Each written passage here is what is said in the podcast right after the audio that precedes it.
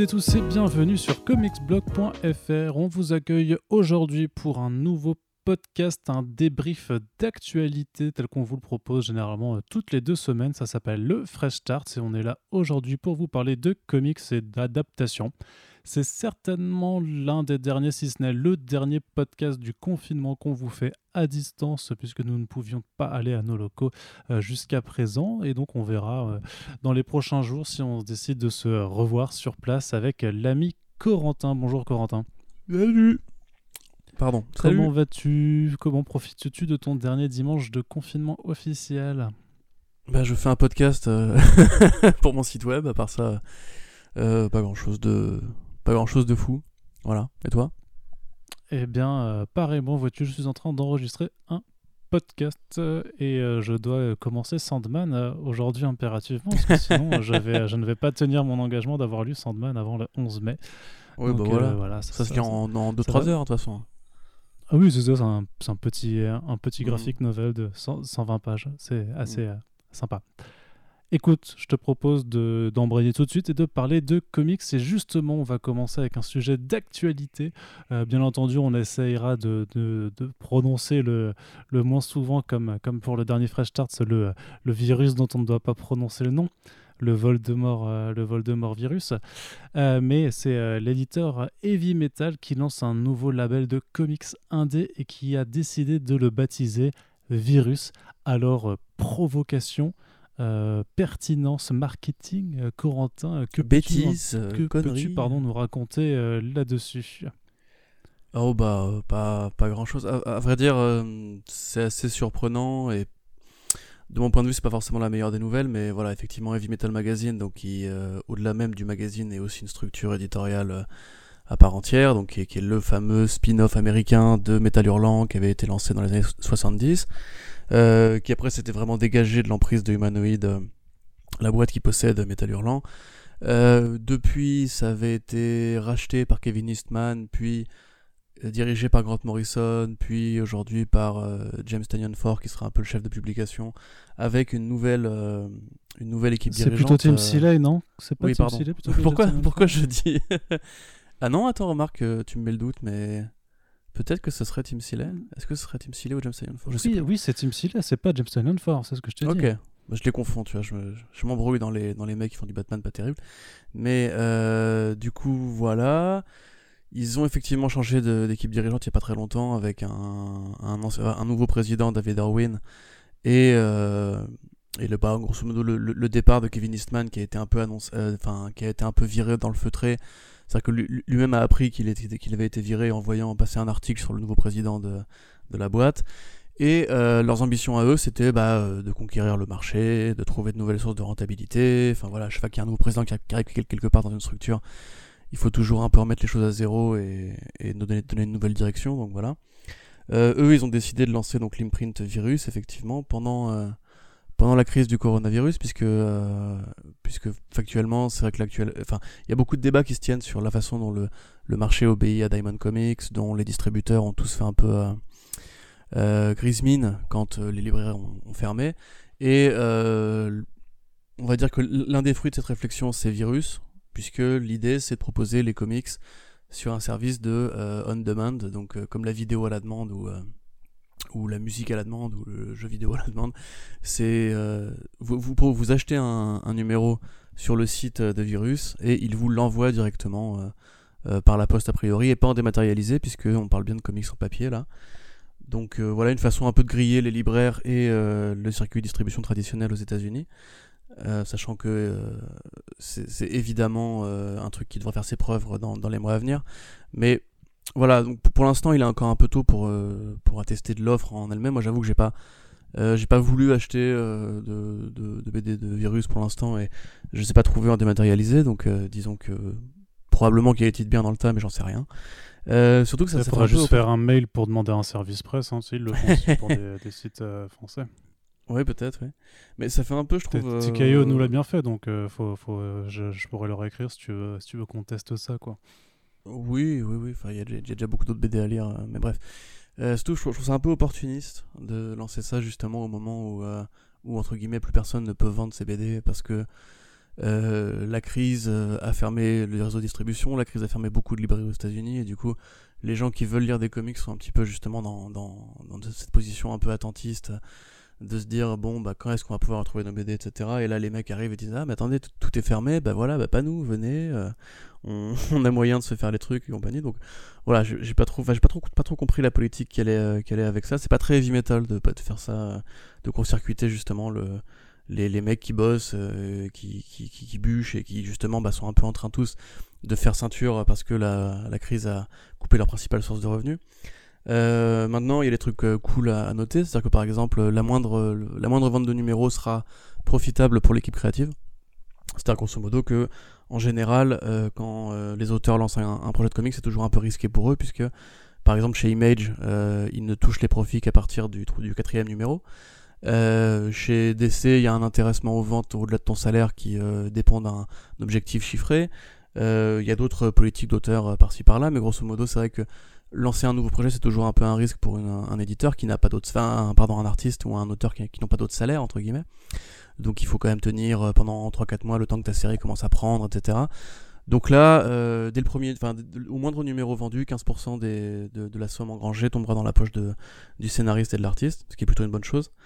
Euh, sachant que dans le tas, le, plus gros nom de la liste, ça doit être On Mars, euh, et le reste, c'est quand même des. Enfin, ils ont pas encore construit un catalogue. Euh... Tu vois, quand, quand TKO s'était lancé, il y avait quand même Garth Ennis qui était là. Il y avait Joshua Dysart qui était là. Il y avait quand même des, des mecs assez, assez importants. Euh, là, on a, on a des, des noms euh, pas inintéressants, hein, euh, mais comme Bob Fingerman par exemple. Mais voilà, c'est vrai que c'est pas encore une offre qui m'excite totalement. Et j'avoue que je trouve ça un peu. pas forcément malsain, mais c'est vrai que comme ça, arriver au moment entre guillemets où plus personne n'a rien à bouffer pour dire euh, bah voilà nous on a un stand de, de, fast food euh, en, en, face de chez vous. Ça fait un peu euh, oui on, se jette sur les miettes pendant que personne ne peut ne peut agir quoi. Donc après voilà c'est stratégiquement c'est très intelligent mais je sais pas trop si ça a fonctionné bah il y a quand même enfin j'entends ce que tu veux dire mais tu peux aussi juste, enfin voilà, faut pas cesser à battre et justement, faut savoir saisir les opportunités et c'est pas tant profiter de, la chose parce que Heavy c'est pas des non plus, voilà, ça se lance pas, tu vois, ils, font un nouveau label mais ils étaient déjà présents sur le marché et c'est juste qu'ils profitent aussi des opportunités qui, qui, qui, qui s'offrent de la même façon. Tu vois que par exemple, beaucoup d'émissions télévisées ont décidé de, switcher en, sur des lives Instagram par exemple, tu vois, et pour, pour continuer de présenter leur, leurs émissions ben là, tu vois que tu as d'autres éditeurs qui ont décidé de faire euh, bah, des offres sur leur numérique, par exemple. Bah, eux, ils décident de, ouais, effectivement de, pallier à l'absence du, système de distribution, comme DC est, allé chercher euh, deux autres distributeurs pour, euh, pour pouvoir reprendre l'activité un petit peu plus tôt. Je ne sais pas s'il faut y voir plus d'opportunisme que plutôt que, que des éditeurs qui, chacun à leur manière, en fait, tentent d'innover. Oui, mais non, parce que effectivement, c'est une chose d'innover, mais quand euh, la concurrence euh, entre guillemets n'existe plus parce que tu as une crise sanitaire euh, mondiale, c'est si c'est de l'opportunisme. Ils, ils, ont fait un choix conscient de le lancer à ce moment-là, un choix que n'ont pas fait des boîtes comme Ewa ou Bad ID, qui auraient très bien pu euh, se lancer en numérique. Euh, après tout, Bad Idea, c'est pas trop leur, philosophie. Ouais, mais, parce qu'ils n'ont pas, euh, ils ont pas le même projet éditorial, ils n'ont pas le même projet de, de, vente après, ils n'ont pas la même, tu vois, ils ont pas la même stratégie, c'est. Non, mais c'est pas la question. C'est pas une question de stratégie. C'est juste une question de, au moment où l'industrie affiche un visage uni et cohérent en soutien aux libraires qui, qui vont crever, parce qu'il y en a qui vont crever, il y en a qui ont déjà crevé. Euh, faire cette façon entre guillemets de, de, de se taper la distribution euh, qui pour le coup a quand même encore une fois pris des bonnes décisions parce que fermer c'était une bonne décision pour éviter les contaminations. Euh, mais je, je, suis pas en train de dire que Heavy Metal c'est les enfoirés ou que euh, les séries seront pas bien ou qu'il faut pas aller s'intéresser à ce projet.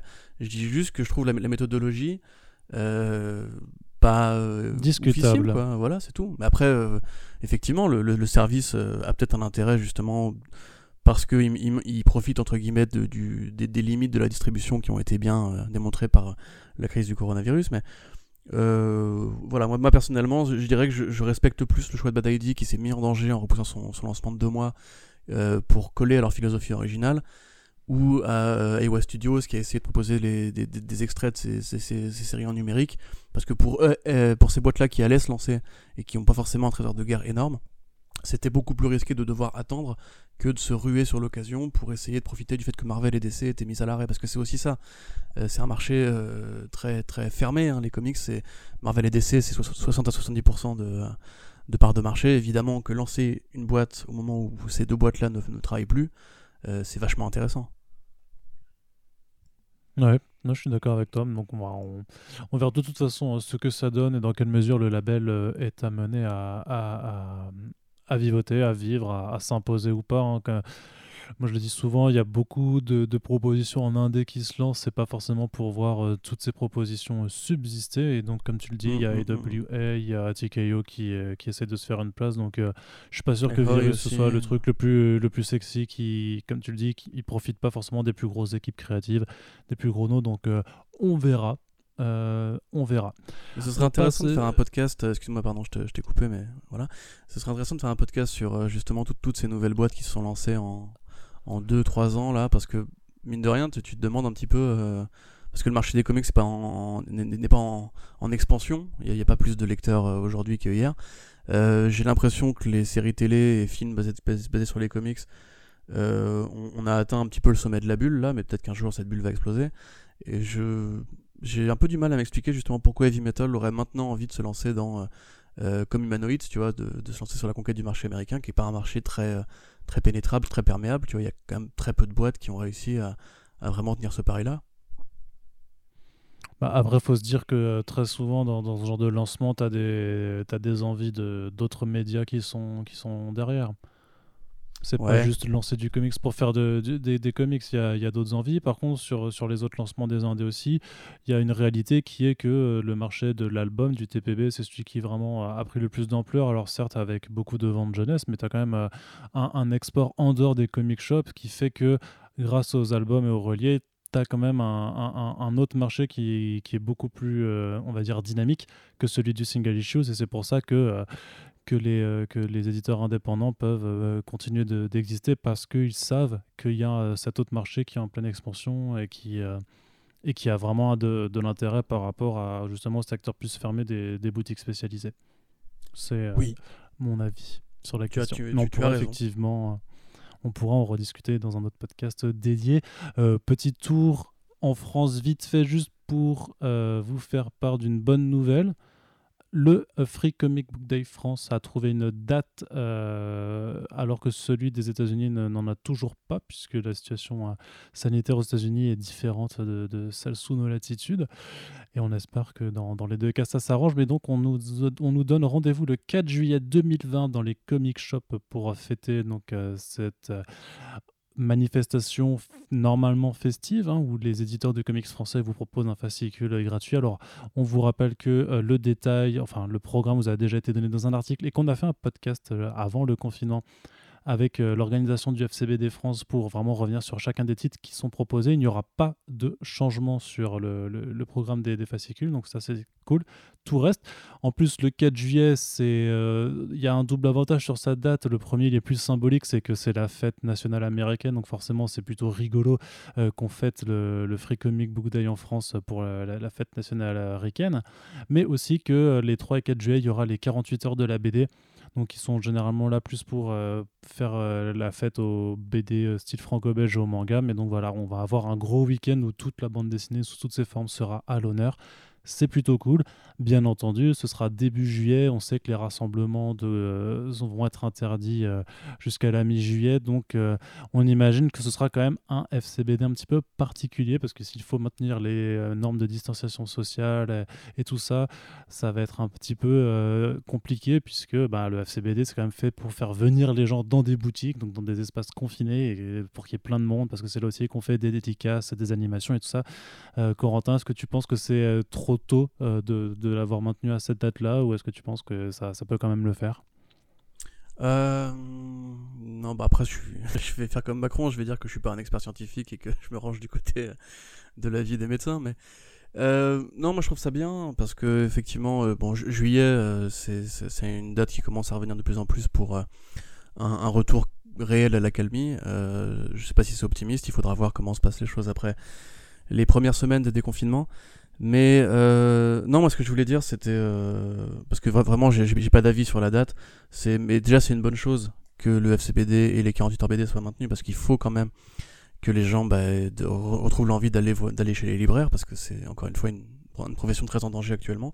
Surtout que c'est pas comme si le gouvernement avait prévu hein, des mesures particulièrement euh, puissantes pour soutenir la partie culturelle en France. hein, Enfin, à part faire du ludo, du ludo, éduca- du ludo éducatif, Mais si- voilà. Mais si, tu sais, il a dit qu'il fallait euh, enfourcher le tigre. Oui, c'est ça. euh, c'est- ça, ça, ça- veut tout dire. C'est ça. Et du coup, dans les dans voilà. le FCBD, en fait, on proposera du fromage et du jambon, des choses très concrètes, pour vous inciter à Voilà. revenir dans les librairies.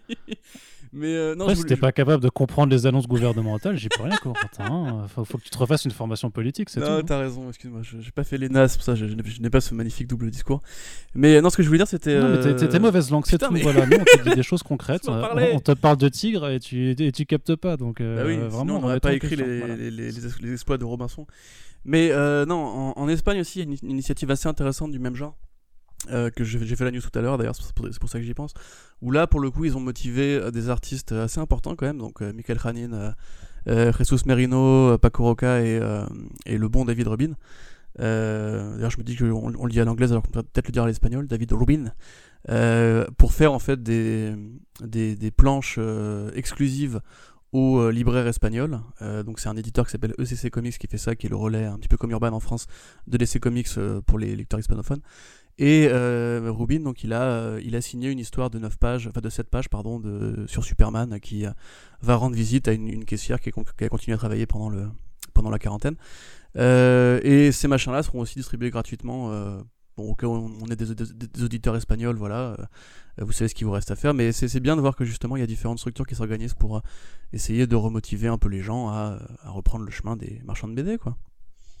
Ok, très bien. Bah, De toute façon, on verra, on verra bien Voilà. ce que ça donne. On imagine que, euh, que l'association euh, BD Ciné Goodies, qui s'occupe du FCBD France depuis, euh, depuis 6 ans maintenant, ce sera la sixième édition, ça fait depuis 2014 qu'ils font ça, euh, saura prendre les dispositions euh, nécessaires et que bah, les, les lecteurs de comics euh, seront aussi civilisés et responsables. En tout cas, on se souhaite, on espère que ça se passera le mieux possible. Et qui sait, peut-être qu'au 4 juillet, ben, on sera euh, dans une phase où on pourra se permettre euh, plus de liberté en termes de mouvement et tout ça. Donc peut-être qu'il y aura quand même moyen de faire la teuf aux comics. En tout cas, on vous rappellera que c'est important, c'est une journée importante et qu'effectivement, ben, euh, il va bien falloir apporter notre soutien autant qu'on peut pour nos amis libraires et éditeurs et les artistes et auteurs, bien entendu.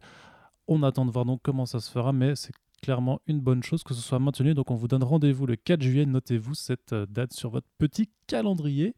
Et cet été, peut-être que l'on verra aussi un autre, euh, un autre comic book plutôt sympa. C'est un projet dont on avait déjà entendu parler il y a quelques mois, qui s'appelle The Last Ronin, et qui est d'un projet des Tortues Ninja euh, futuristes, euh, une idée vieille de 33 ans qui a mis beaucoup de temps à germer et qui profitera d'une petite réunion entre...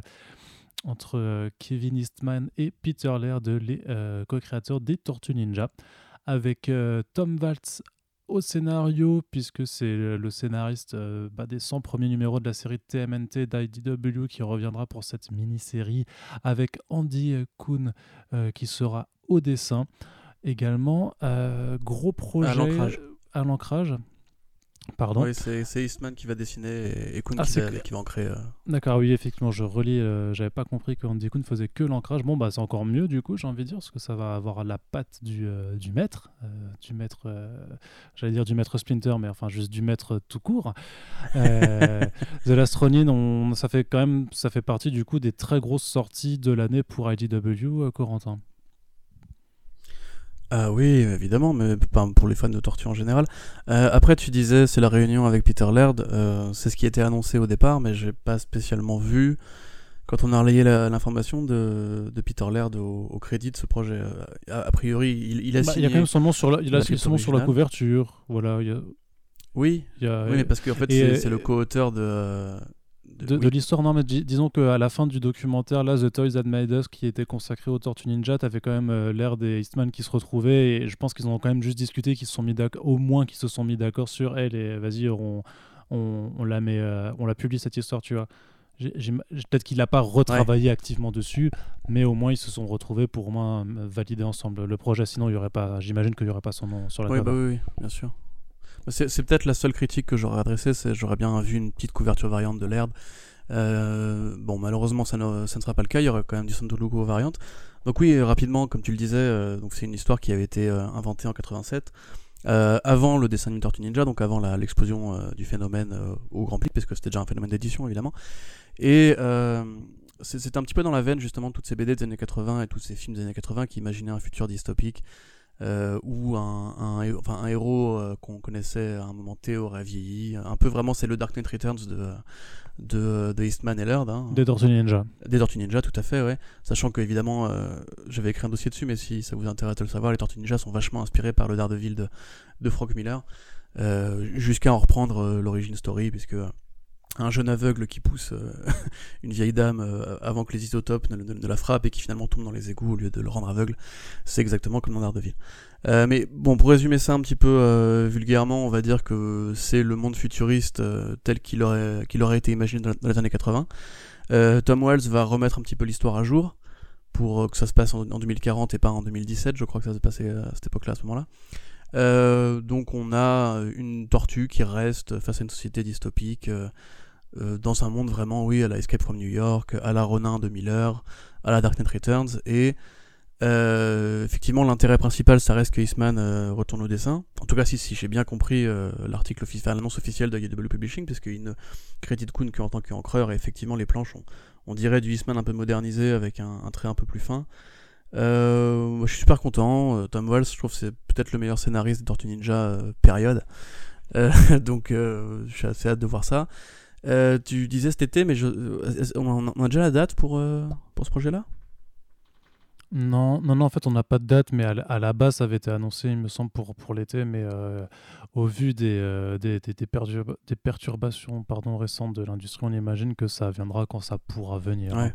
Cela, dit, euh, sachant que IDW a mis en pause la série Tortue Ninja après son cinquième numéro de son feed de Sophie Campbell, peut-être que ça permettrait de relancer l'intérêt pour la licence en général avant de, reprendre aussi l'ongoing euh, général. Je ne sais, sais, pas comment IDW compte gérer euh, sa reprise. Mm. en tout cas, ce qu'il faut dire, c'est qu'effectivement, les tortues ça, vont, vont bien en ce moment. La reprise de Sophie Campbell est intéressante. Il y a la mini-série de Jenica qui, qui, partait bien aussi. Je vais pas tout rattraper, mais voilà il y a effectivement cet événement-là et le crossover avec les Power Rangers, donc il y a plein de raisons d'être content quand on est fan euh, des quatre chevaliers d'écailles et de vinyle euh, en 2020. Et il y a aussi pas mal de raisons d'être content quand on est des lecteurs de comics VF, puisque après euh, deux, presque deux mois d'arrêt complet, euh, les librairies vont pouvoir ouvrir. Elles ont d'ailleurs déjà commencé à rouvrir, partiellement avec des systèmes de click and collect. Hein. Vous avez relayé euh, quelques-uns sur, sur Comics. On imagine que vous êtes allé euh, voir bah, dans votre ville si votre librairie préférée faisait de même. Mais avec la, la, rouverture des librairies, c'est les reprises des sorties VF qui vont également pouvoir se faire. Bon, ça a été à deux semaines, là, deux dernières semaines, un petit peu particulières, puisqu'il y avait des plannings qui apparaissaient, puis qui étaient rétractés, parce que euh, bah, il y avait des éditeurs qui euh, se montraient un petit peu plus gourmands, on va dire, les uns que les autres. Euh, en annonçant par exemple, c'est Panini hein, dans, dans, dans, un premier temps qui avait annoncé une vingtaine de sorties pour une reprise à la mi-mai, enfin genre où tu te disais, euh, mince, mais euh, qu'est-ce qui leur est passé par la tête hein, Puisqu'il faut savoir qu'il y a quand même un on va dire, une situation qui va être compliquée pour les libraires à, la réouverture, c'est que bah, toutes les sorties qui étaient euh, pré-confinement ou qui devaient arriver juste au moment du, confinement, en fait, se sont retrouvées un petit peu bloquées, elles n'ont pas vraiment eu le temps de vivre.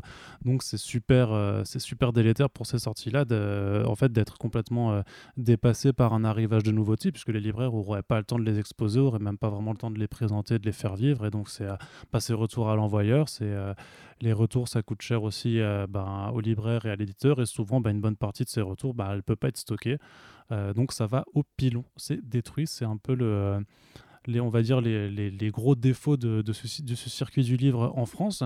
Donc euh, c'est un petit peu effrayant de voir, euh, par exemple, Panini effectivement annoncer 20 titres d'emblée, euh, là, à partir du, du, 20 mai, mais heureusement, à peu près tous les éditeurs se sont calmés. Urban Comics aussi avait annoncé un premier planning qui a été, qui a été modifié par la suite. Et donc, grosso modo, si on a quand même, par exemple, les quatre titres de lancement Urban Link qui arrivent juste là pour le 15 mai, qu'il y a deux, trois titres de Bliss aussi avec les notamment les comics Bloodshot, euh, qui arrivent euh, bah, pile à temps pour la sortie en Blu-ray du, film. Pour le coup, ça, malgré tout, euh, le coronavirus finalement, bah, Bliss, Bliss arrive à s'accorder avec le, film, donc c'est quelque part un, mal pour un bien, on va dire.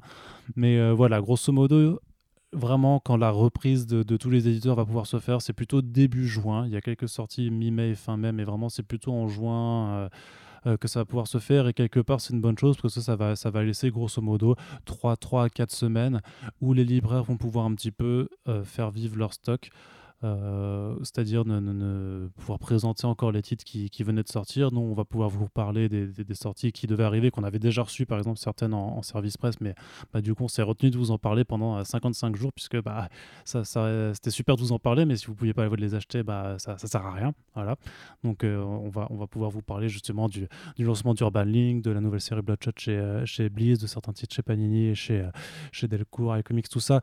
Bref, ça fait plaisir de voir la reprise. Euh, se faire. Euh, mais comme dit, moi ce que je disais dans le titre, hein, c'était un peu gare à l'embouteillage, puisque euh, voilà, va quand même y avoir des éditeurs qui sortiront plus de titres que d'autres. Et donc ça, ça risque d'être un petit peu risqué pour les plus petits, puisque c'est forcément quand il y a s'il y a 50 bouquins qui arrivent d'un coup, ben euh, le libraire il n'a pas trop trop choix non plus de, de, mettre en avant surtout ce, qui, ce dont il est sûr qu'il va vendre, et ça, ça, limite en fait le potentiel d'existence pour euh, pour les titres plus modestes et pas forcément euh, moins bons d'un point de vue qualitatif. tu as des conseils ou des, des, des, des, questionnements sur cette sur, ce, sur cette chose Des conseils, ce serait bien présomptueux de ma part. je je. Oui, bah, si, enfin, appeler peut-être les lecteurs justement à, responsabiliser un peu leurs achats. Euh, j'ai envie de dire qu'il y aura que Batman, Flash, euh, Teen Titans euh, ou tous les Marvel seront encore là après. une fois qu'on aura, si on y arrive, vraiment mis toutes les pertes de la crise sanitaire de côté. Donc peut-être oui, essayez de mettre votre thune sur.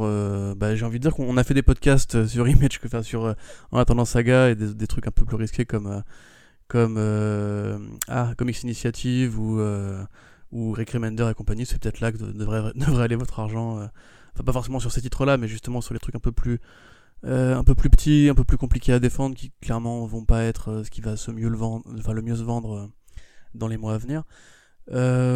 après, moi personnellement, je non, je sais pas trop, je sais pas trop en fait comment le public va réagir. C'est-à-dire que est-ce que vraiment les gens vont juste faire un gros plein de Batman et de, Marvel pour se pour se sevrer de ces, mois de, non-lecture. Euh, mais ouais, je sais pas. Personnellement, il, faudra vraiment voir, mais je pense qu'on en a déjà parlé, il, faudra vraiment voir en fait, comment est-ce que les gens arrivent eux-mêmes à comprendre les réalités de ce marché et, ne n'incitent pas à la mort de petites sociétés qui n'ont pas la chance d'avoir du super-héros. Tout à fait. Et puis, euh, bon, après, oui, non, on n'est pas. Dire que tu voudrais pas être présomptueux à, conseiller, mais après, ça reste des avis qu'on partage et euh, bien sûr, euh, personne n'est euh, obligé de, de, les suivre, mais il y, a y a quand même ces, ces réalités qui, vont être là. Et bon, on parle du comics. Hein. Le comics, ça reste 10% du marché français. Ça, maintenant, vous connaissez à, connaître ces chiffres si vous nous écoutez.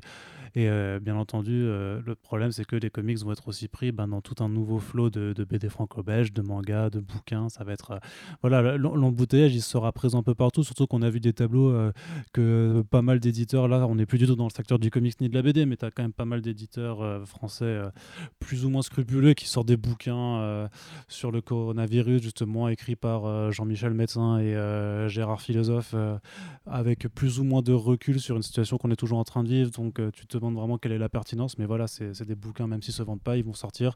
Ça va.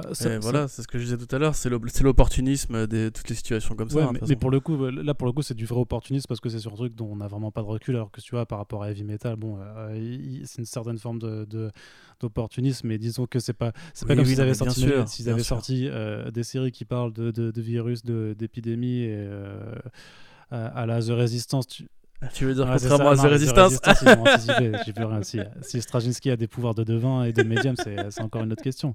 Mais, euh, mais bon, mais si, euh, par contre, juste euh, dans la parenthèse euh, de, de, faire des choix conscients et intelligents, j'ai envie de dire que c'est pas juste esquiver Urban et Panini pour vous concentrer que sur les indés. déjà parce que Urban fait de l'indé et Panini aussi. Enfin, encore que n'achetez pas Space Bandit, c'est pas bien. Mais voilà, tu vois. t'arrêtes maintenant. Présomptueux, tu vois, présomptueux. mais surtout, non, je voulais dire que au sein même de, de ces lignes-là, Urban qui lance Urban Link, par exemple, il, faut, il sera intéressant justement de voir que si, si les gens répondent bien. Mais moi j'ai envie de dire que si vous voulez plus de super-héroïnes par exemple, ou si vous voulez des bouquins un peu plus variés, ou si justement vous avez envie de cette offre jeunesse, il faut la défendre. Il y a Swamp Thing qui va revenir par Alan Moore, bah ça on en avait déjà parlé avec François quand on a fait le Super Friends, mais c'est des bouquins justement... le 29 mai, le, tome 2 arrive le 29 mai. Tout à fait, voilà. Mais c'est des bouquins voilà, qui, qui, doivent se vendre parce que sinon, justement, Urban ne fera plus d'efforts, enfin ne fera pas ce genre d'efforts à terme et ne proposera que du Batman ou du Superman. Là, il y a aussi euh, Joker, euh, euh, qui rira le dernier, je crois, je sais plus, enfin un, bouquin sur le Joker qui arrive bientôt. de la même façon, ça c'est du classique, c'est-à-dire qu'ils vont chercher des, histoires qui remontent aux années 90, qui ont plus de 20 ans.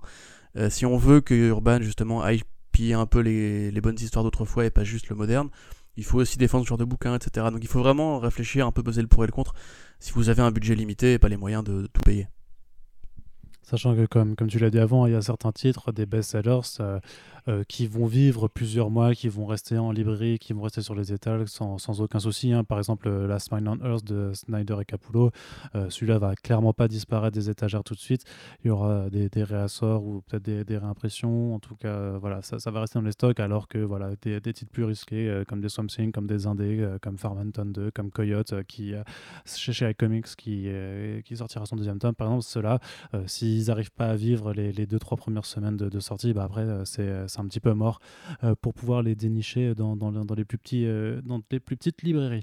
Enfin bref, euh, continuons juste avec la VF. Justement, on parlait d'Urban Link, c'est juste pour faire part d'une nouvelle qui personnellement m'a fait grand plaisir et je crois que toi aussi quelque part.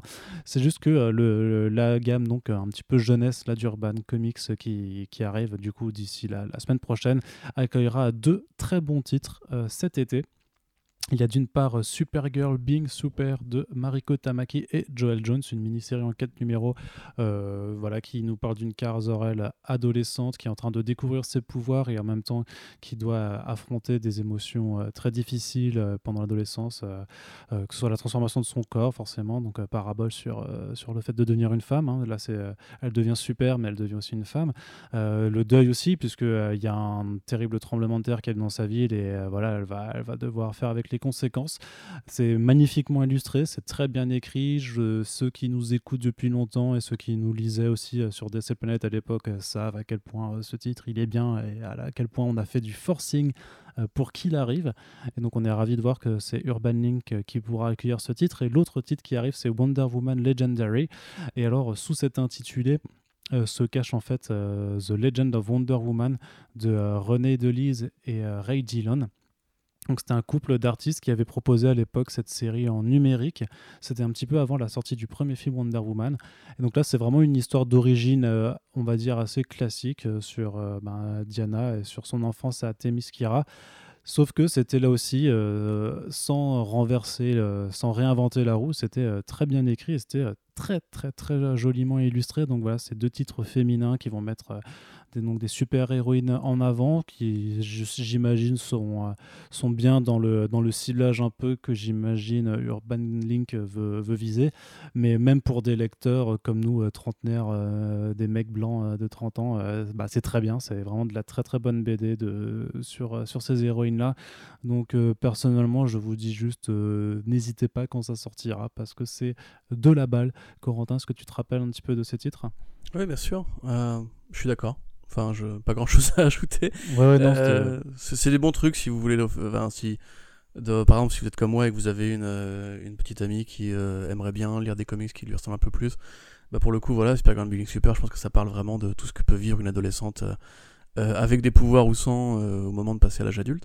et Wonder Woman Legendary, effectivement, c'était un petit peu arrivé dans la dans toute l'effervescence Wonder Woman du premier film avec les, les, histoires de Earth One et un autre bouquin qui avait été fait par Jill Thompson, je crois. Euh, et alors, c'est pas qu'une origin story, c'est vraiment l'enfance de Wonder Woman, euh, l'éducation de Wonder Woman sur Themyscira. Et c'est vrai que c'est très mignon, c'est très doux, c'est pas un truc qu'on a, l'habitude de voir euh, avec ce personnage. Moi, je conseille carrément ces, ces deux lectures. Et puis, c'est bien de voir que justement, Urban Link va pas juste chercher les, les vrais bouquins du, du, répertoire Young Adult. Parce que c'est vrai qu'il y a eu aussi une sorte de tendance chez DC Inc., ancien DC Inc., maintenant DC Kids, pour en gros prendre des, héroïnes euh, de décès, les ramener à 14 ou 15 ans et raconter une histoire euh, très interchangeable. Là, pour le coup, c'est vraiment des bouquins qui ont, euh, qui ont plus que ça à raconter. Voilà, donc de très très bonnes sorties. Ça nous permet de faire un, petit virage maintenant vers la VO. On va parler essentiellement de VO avec pas mal d'annonces. Alors bon, euh, un premier point, mais on va pas non plus s'éterniser là-dessus parce qu'on on verra bien là, au fur et à mesure des, semaines qui vont passer comment ça s'organise. Mais euh, Diamond Comics a officialisé sa reprise d'activité à partir du 20 mai, donc c'est à partir de ce moment-là que les sorties VO vont pouvoir se refaire. Euh, concrètement, ben, grosso modo, tous les éditeurs ont commencé à dévoiler leur planning à partir du, 20 mai jusqu'à juin, voire juillet, sachant que avec le système de sollicitation, bien entendu, ben, il y, a sûrement des annonces qui, vont être faites entre-temps, euh, sachant également que beaucoup des titres maintenant qui sont sur les nouveaux plannings de sortie, en fait, étaient déjà prévus pour les mois de, euh, bah, d'avril et mai, et c'est simplement ils ont simplement été décalés. Euh, moi, ce que j'avais juste envie de noter pour le coup, c'est que DC Comics persiste avec son modèle multidistributeur, c'est-à-dire qu'à partir de euh, du mois de, juin encore, euh, ils ne vont pas en fait arrêter d'utiliser les nouveaux distributeurs que sont Lunar et UCS. Et avec ça, en fait, eh ben, ils sont en train de bah, quelque part de, de, casser vraiment le, statu quo qui, que l'industrie connaissait depuis, euh, depuis que Diamond Comics était le distributeur principal sur le marché, puisque euh, c'est trop con, c'est peut-être des détails, tu vois, mais Lunar et UCS en fait distribuent le mardi et pas le mercredi comme tous les autres. Donc en fait, euh, tu, tu peux découvrir les titres avec un jour d'avance par rapport à, à, aux autres éditeurs et notamment que Diamond continue aussi de livrer du DC, c'est-à-dire que les boutiques qui ne sont livrées que par Diamond reçoivent les comics avec un, un, un jour de retard, donc ça va être euh, ça, va amener quelques changements aussi pratiques. Euh, par exemple, tu vois, pour suivre les, chiffres de commande de par Diamond Comics, ben, vu que maintenant euh, il y a, d'autres distributeurs sur le marché, les, chiffres de Diamond vont être beaucoup moins, encore moins, euh, enfin ils ne le seront plus, ils seront plus fiables, euh, en tout cas ils seront plus pertinents euh, pour évaluer vraiment les, niveaux de vente de chacun numéro, puisqu'il y, y, a toute une partie qui va disparaître, donc ceux qui, ont, ceux, qui auront été distribués par Lunar et UCS, sauf si les distributeurs décident de, communiquer leurs données ensemble, mais donc voilà, on est en train d'assister à, un petit changement dans la façon de fonctionner de l'industrie, sachant qu'on a appris récemment également que d'autres distributeurs autres que DC Comics allaient sûrement faire appel à, à Lunar et ou à U16. Donc on, voilà, on est dans un, dans un vrai changement. Et euh, ce que j'ai pu noter aussi, c'est que de façon assez curieuse, euh, tu me diras ce que tu en penses là, euh, Corentin, mais c'est que Marvel se montre assez, assez sage, on va dire, sur, le, sur la reprise des, des, single issues et des, TPB, notamment parce qu'on on va en parler aussi hein, ensuite, mais ils font le choix d'axer pas mal sur le numérique et de proposer notamment des titres tout de suite, mais en numérique seulement, euh, avec une quasi-exclusivité en fait, parce que les, single issues sont, programmés en version papier euh, des semaines plus tard, mais en tout cas on n'a pas encore de date euh, pour cela, alors que DC, quand tu regardes leur planning de, de fin mai et de juin, bah, ils y vont à la blinde. Il y a beaucoup, beaucoup de sorties, en tout cas beaucoup plus que Marvel pour le coup, donc c'est assez surprenant. Et notamment bah, certains de leurs best-sellers comme euh, le, numéro anniversaire de Joker et Death Metal. Au final, bah, Death Metal, ça avait toujours été prévu pour démarrer au mois de juin, bah, ça va quand même démarrer au mois de juin. Donc euh, quelque part, j'ai envie de dire que c'est bien parce que c'est des gros best-sellers comme ça qui vont faire venir les gens dans les comic shops. Et en même temps, euh, les mêmes problèmes d'inondation du, du, Enfin voilà, pas d'inondation, mais de de surproduction se pose également pour les, les, shops américains, et d'autant plus qu'on n'est pas certain que tous puissent ouvrir au même moment et que cette ouverture n'aura pas des conséquences également sur euh, l'avancée de, l'épidémie là-bas, qui est quand même euh, autrement plus catastrophique a priori que, que chez nous. Donc euh, voilà, Corentin, DC qui fait beaucoup, Marvel qui fait un choix de s'axer plus sur le numérique, qu'en penses-tu? Bah, C'est des trucs qu'on a déjà dit. En fait, j'ai l'impression qu'on tourne en boucle depuis depuis des semaines et qu'on devient peu à peu une ah bah là c'est quand même c'est quand même des nouvelles non mais c'est des nouvelles données ça quand même. Ça oui non non c'est des nouvelles données on savait pas comment ils allaient reprendre. Tout à fait mais euh, bah, personnellement j'ai toujours trouvé ça un peu hypocrite de la part de Marvel de, euh, de Marvel et DC justement de, de nous faire croire qu'ils allaient ils allaient patienter euh, jusqu'au bout euh, sans, sans, avoir de rentrée d'argent, parce que c'est encore une fois des groupes, c'est des structures dans des groupes, euh, qui ont quand même fait un effort assez considérable compte tenu de cette réalité-là, puisque c'est quand même... Euh, enfin, je, je, ne pensais pas qu'ils allaient tenir aussi longtemps avant de vraiment essayer de relancer la machine. Euh, DC Comics, ça me déçoit carrément, parce que je trouve pas ça très sain. Encore une fois, enfin... C'est facile de, de, dire que tous les, les torts de la distribution tombent sur le dos de Diamond, parce qu'effectivement c'était le seul acteur, mais en même temps j'ai envie de dire que c'est pas Diamond qui a choisi d'être le seul acteur, c'est les éditeurs qui ont fait confiance à Diamond pour être le seul acteur, et s'ils voulaient euh, changer de système avant, ils avaient l'occasion de le faire. Ensuite, Diamond a pris la bonne décision. C'est peut-être c'est peut-être vite dit ça quand même. Faut, bah, ouais, mais, enfin, c'est des grosses boîtes qui avaient les moyens de faire autrement, tu vois, qui avaient les moyens de forcer le numérique à un moment donné, qui ont même essayé de le faire avec les digital first.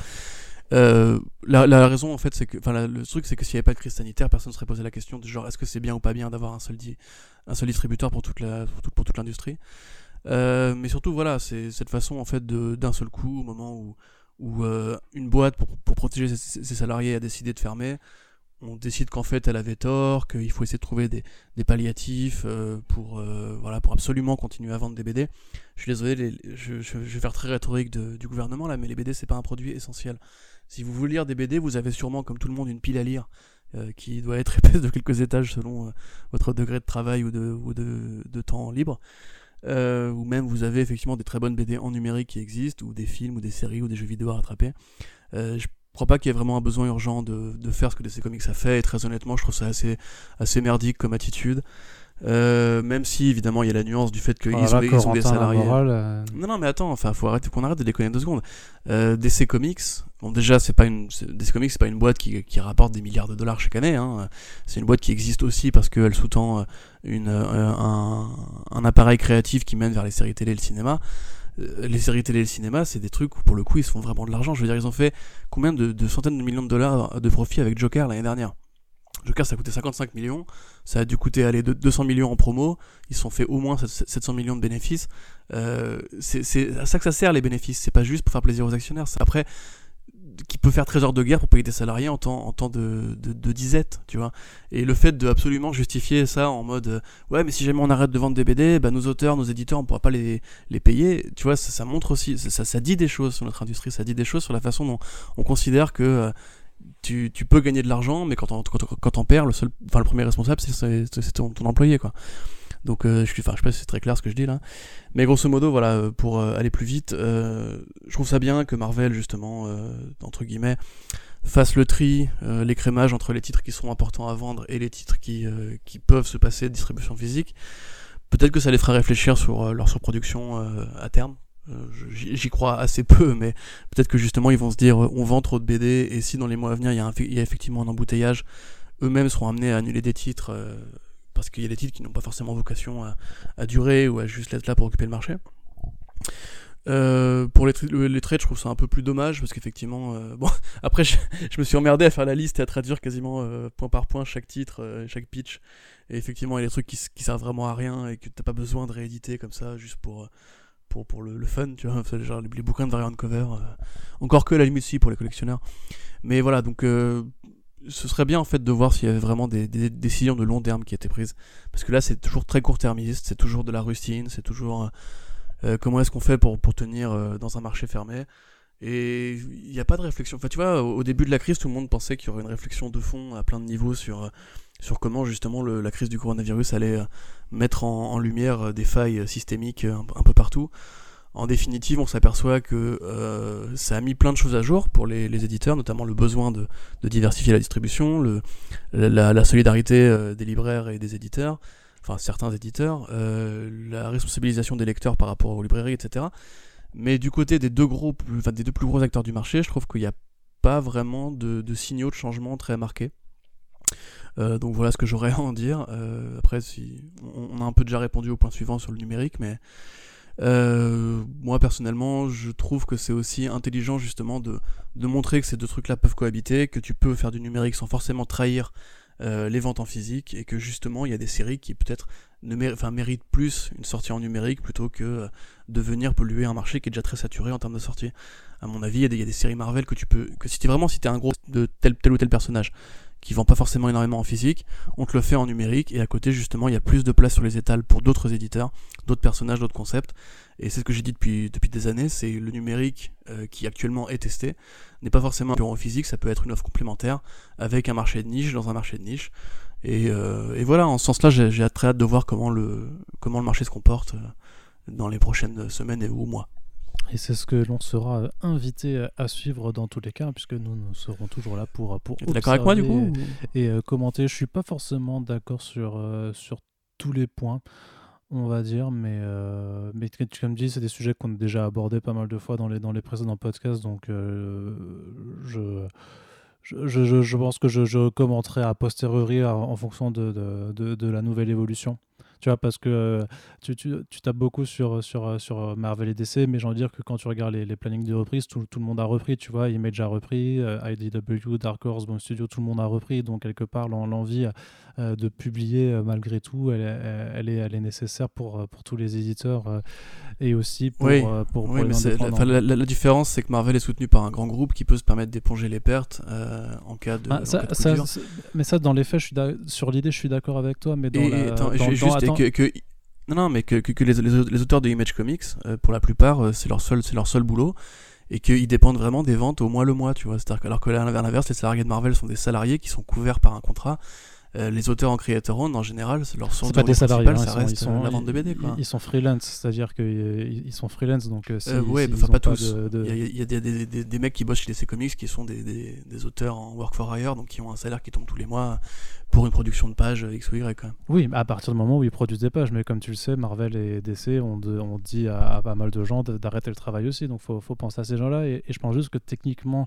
euh, même si Warner et Disney sont au-dessus, je suis pas sûr que dans les faits, réellement, euh, il y ait autant de, ruissellement, si, si, tu me permets l'expression, en fait, sur les sous euh, que fait Warner avec ses bénéfices au cinéma. Ah non, bien sûr. Et sur la, façon dont ça retombe sur, sur la partie comics uniquement. Donc, euh, Mais je suis grave d'accord. Pour, moi, il n'y en a aucun. C'est justement ce que je souligne. C'est qu'il devrait justement y avoir une sorte de, mécanique de cercle vertueux pour remercier les gens qui, quand même, font bouffer les, les, studios d'Hollywood depuis 10 ans.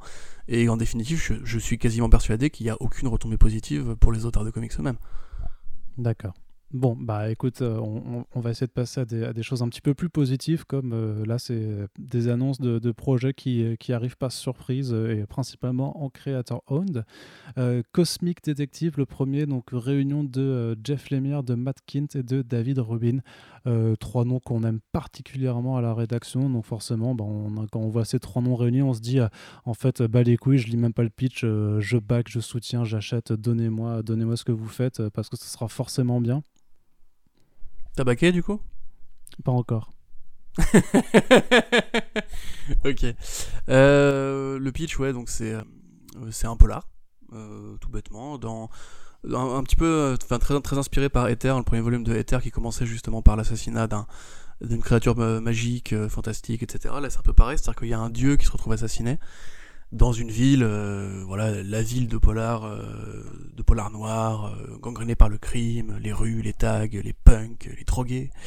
et on envoie donc le Cosmic Detective, qui est un père de famille, un détective privé père de famille, qui va devoir résoudre l'enquête, trouver le meurtrier, avant que les autres dieux ne se mettent en colère et menacent de détruire le monde. donc un truc qui fait quand même plus Matkin que Jeff Lemire vu de l'extérieur. Mais euh, voilà, on sait que les deux s'apprécient, qu'ils s'étaient croisés quand même pas mal de fois, et euh, qu'ils ont justement en commun leur amitié avec David Rubin, qui euh, est le, génial dessinateur de Sherlock Frankenstein pour Black Hammer et de Ether. Donc un mec qui a un style justement qui, qui d'ailleurs même artistiquement fait un peu le pont entre Kind et Lemire, parce que les deux sont dessinateurs en plus d'être scénaristes. on retrouve des, traits assez communs, les, le, trait un peu pour enfants, le, le style un peu joufflu, un, goût pour les formes un peu rondes et enfantines. Euh, du coup, bon, ça va forcément être très bien. Remarque peut-être pas, il y a des gens qui n'aiment pas, parce que dans les commentaires, il y a quelqu'un qui a dit qu'il n'aimait pas trop euh, Kind. Euh, et respect à toi, il n'y a, pas de, a pas de problème là-dessus, mais, mais il va falloir qu'on parle. Euh, mais voilà, c'est quand même deux très grands auteurs avec un très grand dessinateur. J'ai pas de doute sur la capacité du truc à, être, financé et à être un chef-d'œuvre. Il faudra juste voir quand ça sort. Je crois que c'est en mai 2021, donc on a encore un peu de temps. On a, le temps de voir venir. Par contre, ce dont on n'a pas le temps de voir venir, parce que c'est disponible tout de suite, c'est un nouveau titre euh, qui s'appelle Bad Karma, euh, qui est arrivé sur le, label de Marcos Martin, euh, Panel Syndicate, Bad Karma d'Alex de Campi Corentin. On peut le lire tout de suite. Est-ce que c'est bien? C'est pas mal. c'est pas aussi bien que Friday, pour le coup, qui était arrivé il y a 3-4 semaines, de Brubaker et Martin. Mais Ouais, c'est intéressant. C'est l'histoire donc de deux frangins qui ont tous les deux fait la guerre, la deuxième guerre du Golfe, comme on dit, c'est-à-dire la guerre en, Afghanistan. L'un est revenu de cette guerre avec des problèmes mentaux et l'autre avec une jambe en moins, avec une jambe en, métal. Euh, quand ça commence, ils vont tous les deux euh, voir euh, la famille d'un des deux frangins pour Noël et ils s'aperçoivent en regardant la télé que quelqu'un va être accusé à tort d'un crime que eux ont commis. donc ils vont essayer de faire évader ce mec ou bien de, de plaider coupable, etc. Donc voilà, c'est une sorte de comédie un peu bizarre. C'est pensé un peu à Brothers, le film avec Jake Gyllenhaal et, et Tommy Maguire. Euh, mais en plus, en plus dégingandé, c'est vite fait comique, c'est un peu dépressif aussi.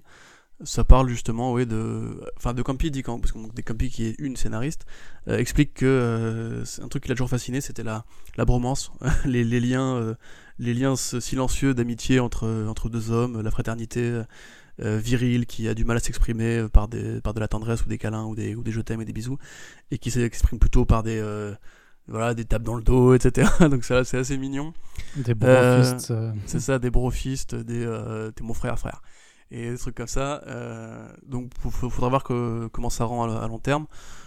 personnellement, j'attends quand même plus le Dracula Motherfucker de De Campi, mais c'est déjà bien de, de voir qu'elle arrive à placer un projet chez Panel Syndicate qui, mine de rien, pareil, en, en termes de d'alternatives suggérées par la crise, et mine de rien, une boîte qui s'en est quand même très bien sortie et qui. Enfin, on continue à vous inciter à aller les lire, mais il y a aussi Urban qui avait mis en, en ligne le volume 1, enfin le volume complet de Black Hand et euh, Iron. Non, Black Hand et Ironhead, c'est ça?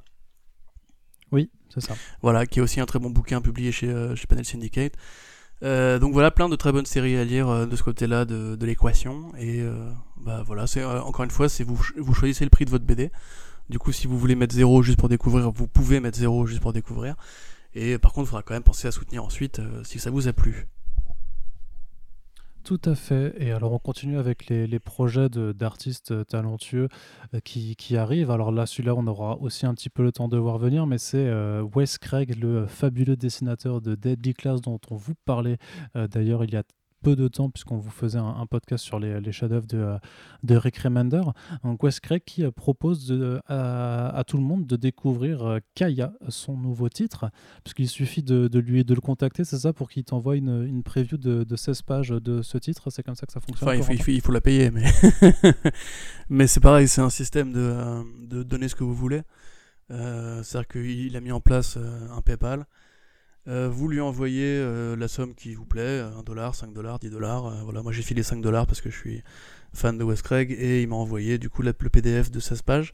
pour vous résumer ça, c'est c'est assez, évanescent, c'est assez vaporeux, c'est pas très bien défini en termes de, de structure narrative, mais grosso modo ça raconte l'histoire d'une grande sœur, enfin de un demi-frère et une demi-sœur, qui l'un a été élevé par le fils du, du, du, village dans un monde de science fantasy assez inquiétant, euh, assez, menaçant. Et sa sœur, à l'inverse, a été élevée par le, chef des chasseurs, parce que ce n'est pas l'héritière légitime. Une prophétie dit que le, fils, un jour, va euh, diriger le monde et sauver le monde de l'emprise des, des, Atriens, qui sont euh, un petit peu comme dans, comme dans Dune, les Atriens, les Atrides, qui sont un petit peu juste la, civilisation dominante, qui a des armures de robots, etc.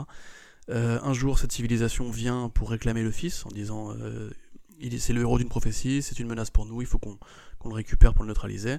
Et euh, bah, la sœur euh, se barre avec le gamin pour euh, le protéger. Et tous les deux vont vivre un exil dans, dans une pampa peuplée de, de, bestioles menaçantes et compagnie. C'est très joli, c'est pas du Craig habituel, c'est un Craig plus... comment dire, ça fait plus mythologie un peu d'Afrique ou d'Australie dans cette espèce d'exploration d'un désert. C'est inquiétant, un petit peu comme dans, comme dans le, Rock Trooper de Poison Lady. Euh, il y a cette espèce de mélange entre fantasy, histoire réelle. Euh, il y a un petit côté, ouais, euh, conte et légende à la Mignola aussi. C'est très joli, c'est très mignon. Les 16 pages m'ont donné envie de voir la suite. Maintenant, il faudra quand même, encore une fois, être patient. C'est un peu le leitmotiv de ce podcast. puisque ce sera en fin 2021. Puisque Craig a aussi confirmé que Deadly Class revenait à l'automne. Et donc, bah, ça va un petit peu le tenir occupé pour a priori ce qui sera la dernière ligne droite. Très bien, très bien. Et donc, euh, ben, pareil, il ben, faut juste que j'aille euh, moi-même participer à son PayPal pour pouvoir découvrir ça. Et en attendant, Sean Murphy a officialisé son projet en creator owned qui s'appellera The Plot Holes et donc qui arrivera prochainement sur Indiegogo. On sait toujours, euh, enfin, c'est un, choix de plateforme qui laisse toujours euh, sujet à, discussion, mais en tout cas, The Plot Holes, ça me fait un peu marrer comme titre parce que euh, ce que je disais en partageant la news, c'est qu'avec un titre pareil, ben, il a intérêt justement à ne pas avoir de, plot holes dans, son scénar hein, pour. pour, pour ce titre-là. Qu'est-ce que, que tu peux nous en dire, Coco? Qu'est-ce, que que je peux t'en dire? Bon, on en avait déjà parlé, c'est le, titre évoque une structure méta, euh, parce que voilà, les, plot holes, pour ceux qui, vraiment ne le savent pas, c'est euh, grosso modo comme ça que les Anglais appellent les failles de scénario, les trous dans le scénario, les oublis dans le scénario. Du coup, ça, indique peut-être une. Euh, ce sera un titre d'équipe. Et quand on voit l'équipe en question, on voit qu'elle pioche un peu à droite à gauche dans différents genres de fiction. Il y a un personnage qui ressemble beaucoup à Naruto, un personnage qui ressemble beaucoup à Calvin de Calvin and Hobbes. il y a une, une piratesse steampunk, il y a un guerrier fantasy tigre. Donc voilà, on peut imaginer que ce sera une sorte d'équipe qui euh, interviendra dans les récits pour, par exemple, quand un récit euh, se sera barré en sucette, euh, qui peut-être sera envoyé en mission pour remettre l'histoire sur les bons rails ou quoi. enfin, en tout cas, c'est comme ça que je l'imagine. J'imagine un, truc assez méta et sur l'écriture ou sur la fiction elle-même. Peut-être que je me trompe, vous me direz. Euh, quand vous aurez baqué pour ce bouquin que personnellement je ne compte pas soutenir sur Indiegogo parce que je ne morphine. Euh, mais du coup voilà, ça se lance la semaine prochaine, il y a quelques visuels qui sont tombés, c'est comme d'habitude, très joli. Ce sera probablement très bien pour les fans de cet artiste et de cet auteur. Euh, Indiegogo, bon t'en parlais parce qu'effectivement c'est un peu la plateforme de tout ce qui est auteur de droite, voire d'extrême droite aux États-Unis qui veulent être financés et avoir une carrière à côté. Pourquoi là, pourquoi ailleurs, j'en sais rien, mais en attendant, ce qui est sûr, c'est que ce sera, financé en une journée et qu'il faudra prévoir euh, combien, de, combien de temps euh, le bouquin met avant d'avoir euh, une extension, une suite ou des projets parallèles financés grâce à l'argent des abonnés. Voilà. Ouais, moi, ce qui, ce qui, ce qui m'inquiète un peu, c'est pas tant. Enfin, en, soi, il, choisit où il veut de, faire ça, mais comme tu l'as précisé, Indiegogo, c'est devenu la plateforme de prédilection euh, pour ne pas le, nommer, d'un certain Ethan Van Sciver, euh, de John Malin, de de Richard Meyer et, tous ces gens en fait qui, euh, qui en fait qui ont commencé à faire leur, leur titre sur Indiegogo maintenant depuis trois ans depuis 2017 avec l'explosion du mouvement appelé Comicsgate grosso modo. Et donc donc ce sont des, auteurs qui sont aussi reliés à des communautés qui se sont notoirement fait connaître pour des faits de harcèlement ciblés contre des femmes, contre des personnes issues de minorités euh, ethniques ou sexuelles. Donc voilà, c'est pas c'est pas un endroit ultra reluisant, euh, même si euh, parfois des, gens essaient de m'expliquer que ça a changé, qu'on trouve de tout et tout ça. moi, je suis encore un peu les discussions de, de ces gens-là sur les réseaux. Bah, c'est toujours pas très pas très joyeux parce que c'est aussi une communauté de personnes qui bah, qui qui a une certaine idéologie de ce que doivent être les comics et qui estime que seul euh, l'argent, en fait, euh, seule euh, la façon dont, comment dire, c'est le montant que rapporte ton comic book qui va en faire un bon comic book grosso modo tu vois si euh, parce que voilà Van Skyver il fait depuis euh, trois ans maintenant un truc qui s'appelle Cyberfrog. Donc c'est une grenouille cybernétique euh, qui affronte des abeilles géantes des guêpes tueuses et des, trucs comme ça. J'ai pas j'ai jamais soutenu et j'ai même pas réussi à trouver une version piratée de ce truc pour voir à quoi ça ressemblait. Donc je ne peux pas vous dire si c'est bien ou pas mais grosso modo, il a effectivement réuni et maintenant, euh, vu qu'il fait à chaque fois euh, plein d'éditions avec euh, différentes couvertures, je veux dire, tu, peux commander des packs à 60 dollars avec 5 versions du, même bouquin. Donc, bon, ça, c'est des choix plus ou moins discutables, mais grosso modo, grâce à ça, il a fait presque un million maintenant en combinant les, les, Indiegogo de ces deux, de ces deux volumes. Et du coup, Sean Murphy, en allant là-bas, ça va forcément euh, créer une forme de ralliement de, la part de, tous les auteurs qui sont déjà présents. Euh, Sean Murphy, comme tu l'as dit, ça va être financé en 24 heures, donc ça va faire des sous. Donc ça va, pour moi, ça va alimenter en fait une sorte de, propagande en disant, regardez, euh, enfin je sais pas, je, sais pas comment. Et, Sean Murphy, il est, il est pas con non plus, tu vois. Il, sait forcément qui sont les personnes là-bas et ce que ça peut entraîner comme discussion et, et comme effet. Et comme effet, je vois vraiment pas ça d'un très bon oeil en fait de, en fait, de, conforter euh, ces gens qui sont quand même allés faire de, leurs comics sans sera un mouvement qui a été créé pour de très mauvaises raisons. Euh, bien sûr, si, si, les, euh, si, les, équipes créatives veulent faire leurs propres comics sur Indiegogo parce que peut-être que le modèle économique est plus intéressant, il n'y a pas de souci. Mais le problème, c'est qu'en se revendiquant en fait du mouvement Comics Gate, bah, tu te revendiques vraiment d'un truc qui, est puant depuis, son, son, début. Et Sean Murphy aura beau se prétendre à politique ou quoi que ce soit, en allant là-bas, il y a un énorme risque que, que toute la communauté euh, euh, toxique de, cet environnement numérique, en fait, ben, en, profite pour, euh, pour, pour faire croire qu'ils ont raison et que, et que leur discours a, a, une certaine légitimité, alors qu'il est, qu'il est sincèrement dégueulasse pour, pour dire les choses. Donc voilà, ça c'est vraiment mes, mes principales craintes, on va dire. mais on verra très bien comment. peut-être que non, peut-être que les gens vont laisser Murphy faire les choses dans, dans ce coin-là, mais j'ai de grands doutes. Donc on, verra ça. Et euh, sauf si tu as quelque chose à rajouter, je, passe à la dernière news comics, euh, Coco? Ouais. Euh, du coup, juste pour dire que la SDCC, euh, malgré son annulation pour l'été 2020, aura droit à une édition online qui s'appelle Comic Con at Home. on ne sait absolument pas ce que ça va être et qu'est-ce qu'il y aura, mais c'est au moins pour se dire que si on pensait avoir un petit peu de repos euh, au mois de juillet pendant, pendant 4 jours, mais peut-être que finalement non, peut-être que tous les éditeurs vont faire des panels en ligne, vont faire des présentations et des annonces de comics euh, dans des euh, visioconférences. les studios vont peut-être se mettre d'accord aussi pour présenter des, des, trailers quand même à la date de juillet, même si bah, ils n'ont pas eu le temps de tourner grand-chose entre-temps, mais il y aura quand même quelques, quelques trucs. Est-ce que tu attends quelque chose de particulier ou tu penses que pour avoir une vraie San Diego Comic Con... la, saison, la saison de The Boys. Oui, oui, remarque oui, oui, peut-être, oui. Mais à part ça. Excuse-moi, je t'ai interrompu. Hein. à part ça, euh, Godzilla vs Kong, euh, bon, c'est pas du comics pour le coup, mais bon. Non, enfin, je, je pense qu'il y aura toujours. Euh, il y aura toujours, oui. la, la, date de la Comic Con, au-delà même de la Comic Con, c'est c'est important parce que c'est aussi un moment donné où beaucoup de gens sont en vacances et donc ont beaucoup de temps pour, pour partager, s'intéresser ah justement. oui, mais cet été, il n'y aura pas de vacances, hein, t'es pas au courant on, on Oui, oui, je sais. Non, mais pour relancer l'économie, tu sais. Non, mais surtout, Surtout c'est aux États-Unis particulièrement que, que c'est problématique puisque eux, nous on commence à voir un peu le bout, on, distingue une faible lueur au bout du tunnel. Euh, eux, bah, c'est encore le noir, le, noir total. J'ai envie de dire que c'est pas forcément le peuple qui a le mieux réagi à, aux mesures de confinement. Donc euh, bon après c'est temporaire, tu vois, ça, finira par revenir. Tu peux, tu peux pas tuer comme ça une industrie euh, aussi grosse et pour le coup Reed Pop et a, a, les reins solides pour se permettre de Attention, c'est pas Reed Pop qui organise la SDCC. Oui, je, oui, oui, je me suis rendu compte en le disant, oui. Je veux dire que voilà, le, réseau des Comic-Con aussi importante a euh, les, les, moyens de, de, soutenir euh, la, perte d'une année d'activité. Euh, ça me fait un peu chier parce que c'est vrai que, bon, au-delà du fait que c'est beaucoup de travail en quelques jours, c'est un moment de célébration pour la culture pop qui est important, tu vois. Enfin, le, fait est que le 3 n'aura pas lieu non plus et que et qu'il y a plein de rendez-vous comme ça qui, qui, ont été annulés ou décalés, donc enfin, ou qui auront lieu à distance. Donc euh, j'ai envie de dire que c'est tout le monde à la même enseigne, donc c'est pas trop grave que la Comic Con n'ait pas lieu. Euh, mais c'est un peu dommage pour tous ces artistes qui justement vivent aussi du réseau des Comic Con en, allant de salon en salon pour vendre leur travail, euh, qui du coup bah, eux vont être les premiers dans la merde.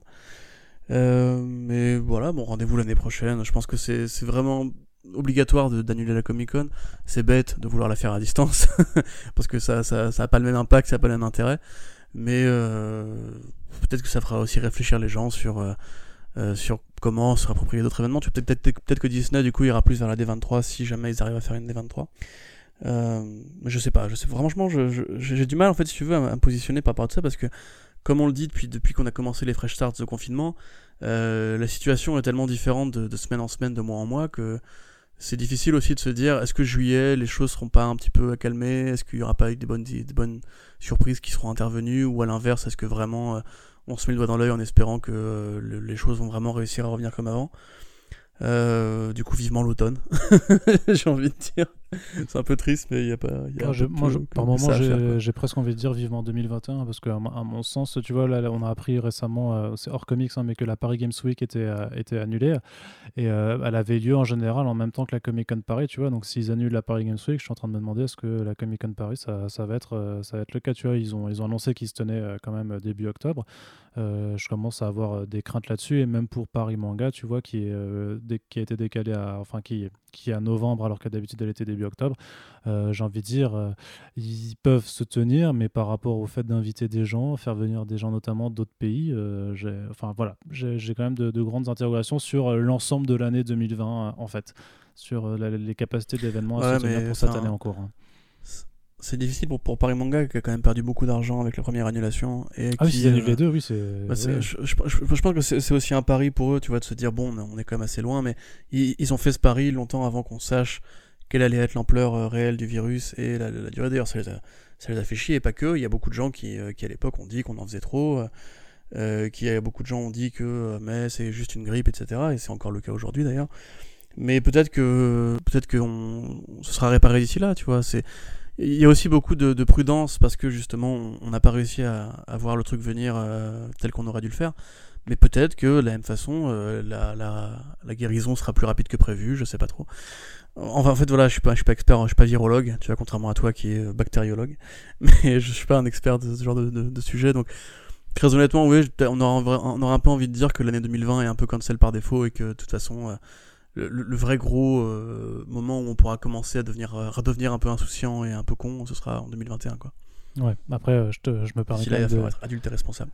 Yes, je, te- je me permets quand même de te rappeler hein, que j'étais pas euh, que, que ma spécialité n'était pas dans la recherche clinique ou médicinale, hein, que je faisais vraiment de la, de la recherche fondamentale sur la compréhension des organismes, mais pas forcément dans la façon de Mais j'y connais rien, mais Ah c'est oui, pareil. c'est bien que pour moi, c'est pareil. Mais oui, c'est justement, c'est différent, c'est différent. C'est Allez, comme toi euh, avec ton player VLC là pour lancer les films au cinéma, hein, Arnaud. Exactement, bah voilà, tu vois. bah voilà.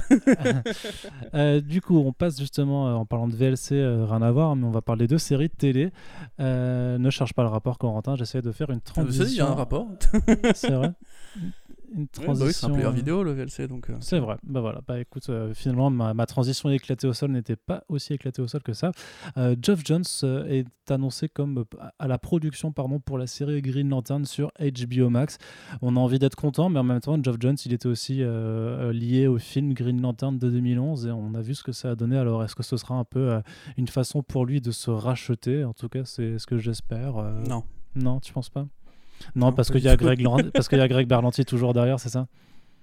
Bah ouais, mais en fait, euh, c'est, je, je sais pas si tu as lu la news, mais grosso modo, il est annoncé à la production. Il est pas vraiment annoncé à la production, c'est-à-dire que Geoff Jones a, a une, a une- une boîte en fait, parce qu'il est, auto- il est auto- auto-entrepreneur aux États-Unis. Euh, il a une boîte qui a priori ne contient que lui comme salarié et qui a déjà été crédité au travail sur les séries euh, Arrow, enfin Arrow non, The Flash et Supergirl notamment. Donc en gros, bah, a priori, son, son input créatif euh, dans ces deux séries-là a été le même que sur la série Green Lantern. Ce sera en gros un consultant qui sera là pour poser les bases de l'univers avec les, les, la Writers Room, l'équipe de scénaristes. euh, qui du coup devra leur expliquer c'est qui le méchant, c'est quoi les règles, c'est qui, euh, comment on fait ci, comment on fait ça, comment on recharge, c'est quoi le serment des Green Lantern. Et puis voilà, enfin je, je, je le vois mal. euh, après peut-être que je me trompe et j'espère me tromper parce que c'est quand même l'un des que scénaristes les plus importants euh, Bah, de, pour ça, de- ouais. de la faction Green Lantern. par rapport à ce qu'il apporte à Ouais, mais, mais, ouais, mais Aquaman, Aquaman, Aquaman. Tu vois forcément, si tu joues Aquaman, la carte Aquaman à by Geoff chaque Jones, fois, on va, on va pas y arriver. Non, non, mais c'est en fait, euh, j'ai conscience que Geoff Jones, dans notre microcosme des fans de comics, c'est un mec super important. Et euh, ça a probablement été l'architecte de l'essai comics le plus important de, ces dix dernières années. Mais le fait est qu'à Hollywood, c'est un, tout petit nom. C'est justement, le, fait est qu'il est, crédité à l'écriture de Aquaman. Mais je pense pas qu'il ait écrit le film. Je pense, pense pas. Voilà. C'est pas le film que lui, il aurait voulu faire s'il avait vraiment eu les moyens de le faire. Et d'ailleurs, en un sens, on, peut le voir ce qu'il aurait voulu faire s'il avait les moyens de le faire. Ça s'appelle Aquaman, c'est euh, New 52. Voilà, c'est très bien. Euh, je pense sincèrement que Green Lantern, il y aura du Geoff Jones dedans, mathématiquement, parce que c'est le volume le plus, le plus facile à adapter. Il, est, il a un début, un milieu, une fin. Il est très bien, il est, il est très bien écrit. Euh, mais il y aura quand même des codes de fiction qui seront les codes de Greg Berlanti, tu vois, c'est-à-dire les, les filtres numériques, les acteurs beaux gosses en six-pack, euh, des triangles amoureux probablement. Voilà, je, je pense qu'il faut arrêter de se leurrer. À moins que vraiment Berlanti ait lui-même une sorte d'éveil en mode mais attends, les BD sont vachement mieux que ce que je pourrais faire tout seul, euh, et qu'il décide vraiment de faire un truc fidèle.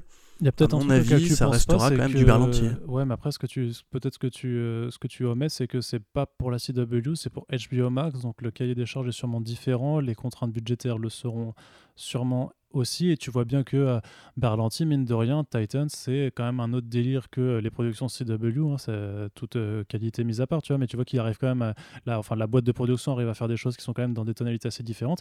Et comme là, ils sont sur un nouveau créneau avec des nouvelles, sûrement des nouveaux objectifs et, un, objet, et bah, des envies de séduire un, public sûrement plus large que seuls les, fans de Green Lantern ou de DC. Euh, tu, peux supposer que ça, peut euh, jouer dans le bon sens. Oui, tu peux le supposer, oui, mais moi je le suppose pas. c'est juste, c'est pas juste une question de budget, tu vois. Toi-même, tu, tu, tu, tu l'as dit entre parenthèses, tout le monde a entendu. Euh, c'est au-delà de la qualité, oui. Titans, c'est un fait, effectivement, c'est différent des séries Arrow, Flash et compagnie. Mais il y a quand même des mécaniques que tu retrouves. Il y a quand même des, une façon d'écrire l'adolescence, une façon de décrire l'adversité, euh, des dialogues un peu, un peu cramés, des historiques dans tous les sens, etc. Et les, les putains de filtres numériques sont là aussi. C'est pas, c'est pas une critique. Moi, je, je, je comprends très bien qu'on puisse aimer, et j'aime beaucoup la série Doom Patrol, par exemple, qui est aussi une prod Berlanti. Maintenant, euh, je l'aime bien parce que justement, c'est ce que Berlanti a fait de mieux, selon moi. C'est pas du tout ce que j'aurais aimé avoir bah, en tant que série Doom Patrol. Je pense qu'il y aurait moyen d'avoir fait un truc beaucoup plus beau et euh, à mon sens, HBO Max, c'est surtout une question de budget parce que je pense pas qu'ils auraient pu faire une série Green Lantern sur, euh, sur euh, CW ou quoi parce que les budgets ne sont pas du tout les mêmes.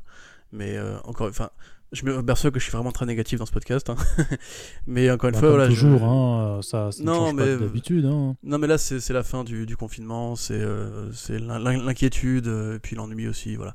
Mais grosso modo, c'est juste que je préfère, si tu veux, partir perdant et être surpris agréablement comme pour Doom Patrol parce que le, fait est que Geoff Jones aussi en série télé, je suis pas sûr que ce soit vraiment la, révolution que tout le monde espère. C'est Stargirl, euh, on l'a pas encore découvert, mais je pense que ce sera hein. pas forcément. Ouais, mais est-ce que ce sera au niveau de cette JSA Tu vois, c'est toujours pareil. Euh.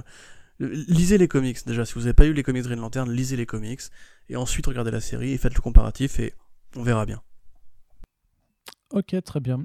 Euh, deuxième news télé qu'on voulait aborder vite fait, les, le, le, comic book Just Beyond de l'auteur R.L. Stein, euh, qui est donc euh, R.L. Stein avec l'accent français, euh, voilà, qui a écrit Les chars de poule de, notre enfance, en tout cas de l'enfance de beaucoup d'entre vous, si, si, vous avez pas, si vous êtes de notre génération, je pense. Peut-être que vous regardiez aussi la série Chars de poule à, l'époque. Hein, voilà, on, pouvait se faire peur en étant des gosses et sans que ce soit trop terrifiant non plus. bref, ces graphic novels qui sortent chez Boom Studios seront adaptés en série pour Disney+. Hein. Il y a déjà une première saison qui a été commandée. Euh, donc Disney Plus va quand même faire des, euh, des, programmes qui font oulala, qui font un petit peu peur, euh, Corentin. On, est, on, voit Disney déjà qui, qui s'affranchit de, de, de, sa ligne trop family friendly ou, pas du tout? Ouais, enfin, le chair de poule, c'est pas non plus. C'est une question rhétorique. Hein. le chair de poule, c'est pas non plus, tu vois, c'est pas c'est pas du HR Giger, hein, on n'est pas dans ce, répertoire de Non, après, ça, ça, dépend, mais moi je me rappelle que de mon souvenir, il me semblait que certains épisodes euh, étaient quand même plutôt flippants. Quoi. Ouais, non, c'était pas mal. Hein. Bah, de toute façon, R.L. Stein, c'est vraiment les pantins où il est bon. Il y avait aussi. Euh, parce qu'il avait aussi écrit une série qui s'appelait euh, Aux portes du cauchemar que pour le coup j'ai plus connu que, que Cher de Poule. D'ailleurs pour te répondre dans le générique, t'avais le double, enfin le narrateur qui, qui présentait la série qui disait euh, je m'appelle R.L. Stein, tu vois donc en gros a priori on peut dire R.L. Stein même si ça devrait plutôt être dire euh, R.L. Stein. Euh, mais oui voilà c'est de l'horreur. Je t'aide dans ta prononciation. Hein. C'est de l'horreur. c'est de l'horreur accessible au moins de 15 ans, quoi, on va dire. C'est Après, moi, franchement, je crache pas dans la soupe. J'adore les chairs de poule. Je les ai même collectionnés à un moment donné. Il euh, y a même des chairs de poule qui parlent de comics et de super-héros, hein, euh, donc euh, comme quoi, voilà. Mais oui, c'est cool. Après, les, romans graphiques Just Beyond, j'en ai lu un peu. j'ai lu le début. C'est sympathique, c'est pas du grand R.L. Stein, c'est pour les fans de chair de poule. C'est surtout, c'est bien, bien illustré, il y a un bel univers graphique. Et ça fait vaguement Lovecraft, Lovecraft adolescent, quoi. je suis content pour R.L. Stein, ça sera probablement mieux que le film Chair de poule avec Jack Black. Euh... Ah ouais, putain, quel enfer ce truc. Mais euh, je sais pas, moi je l'ai vu, je l'ai vu un peu euh, dans un état second, et je me suis, j'ai bien rigolé. Mais euh, du coup, voilà, Disney qui va chercher ça, c'est plutôt une, surprise, enfin une bonne surprise. à voir. Non, parce que Disney avait déjà des billes avec Boom Studio, ils avaient quand même déjà des, des contrats pour des projets d'adaptation, notamment parce que ça appartenait aussi à, à- à- à la Fox encore. Enfin, c'était la Fox qui avait des, euh, des projets pardon, d'adaptation euh, de, de Boom Studio, sauf qu'ensuite ça a été racheté et que le- la plupart de ces projets, bah, soit on n'en entend plus parler, soit ils ont été sabordés. Et du coup, on avait, Ouais, on ouais. avait abordé dans un, dans, un euh, récent podcast le fait que, que voilà que, que Boom Studios en fait euh, faisait un nouveau contrat de, de first deal euh, avec euh, Netflix pour de futures adaptations de séries, mais on voit qu'eux, ils continuent aussi de négocier avec, avec d'autres avec d'autres partenaires, donc bah, tant mieux pour Boom, hein, j'ai envie de dire. Mais je pense que ça a, ça a été signé avant, euh, avant, avant le deal euh, Boom et, euh, et Netflix, puisque oui, de toute façon, oui. Le, le- nom R.L. Stein euh, fait que, tu vois, c'est un petit peu le, le Stephen King des, des, des enfants. C'est facile de, de vendre un projet à lui en disant, regardez, il a déjà fait ça, il a déjà fait ça, tout le monde connaît. Effectivement, tout le monde connaît. Je pense que tout, le monde connaît Cher de Poule au moins, dans notre génération. Donc, euh, oui, oui, bah, c'est pas surprenant. Euh, C'est c'est cool, justement, si Boom se fait un peu de moulin avec ça, parce que c'est vrai que c'est pas l'éditeur qui a le mieux vécu la, la vague des adaptations. Euh, voilà, encore une fois, franchement, moi, si c'est une, un peu une réponse facile, mais si c'est bien, si ça plaît justement, ça peut être le char de poule de, de, la, de la génération euh, Z, tant mieux, voilà, je suis content.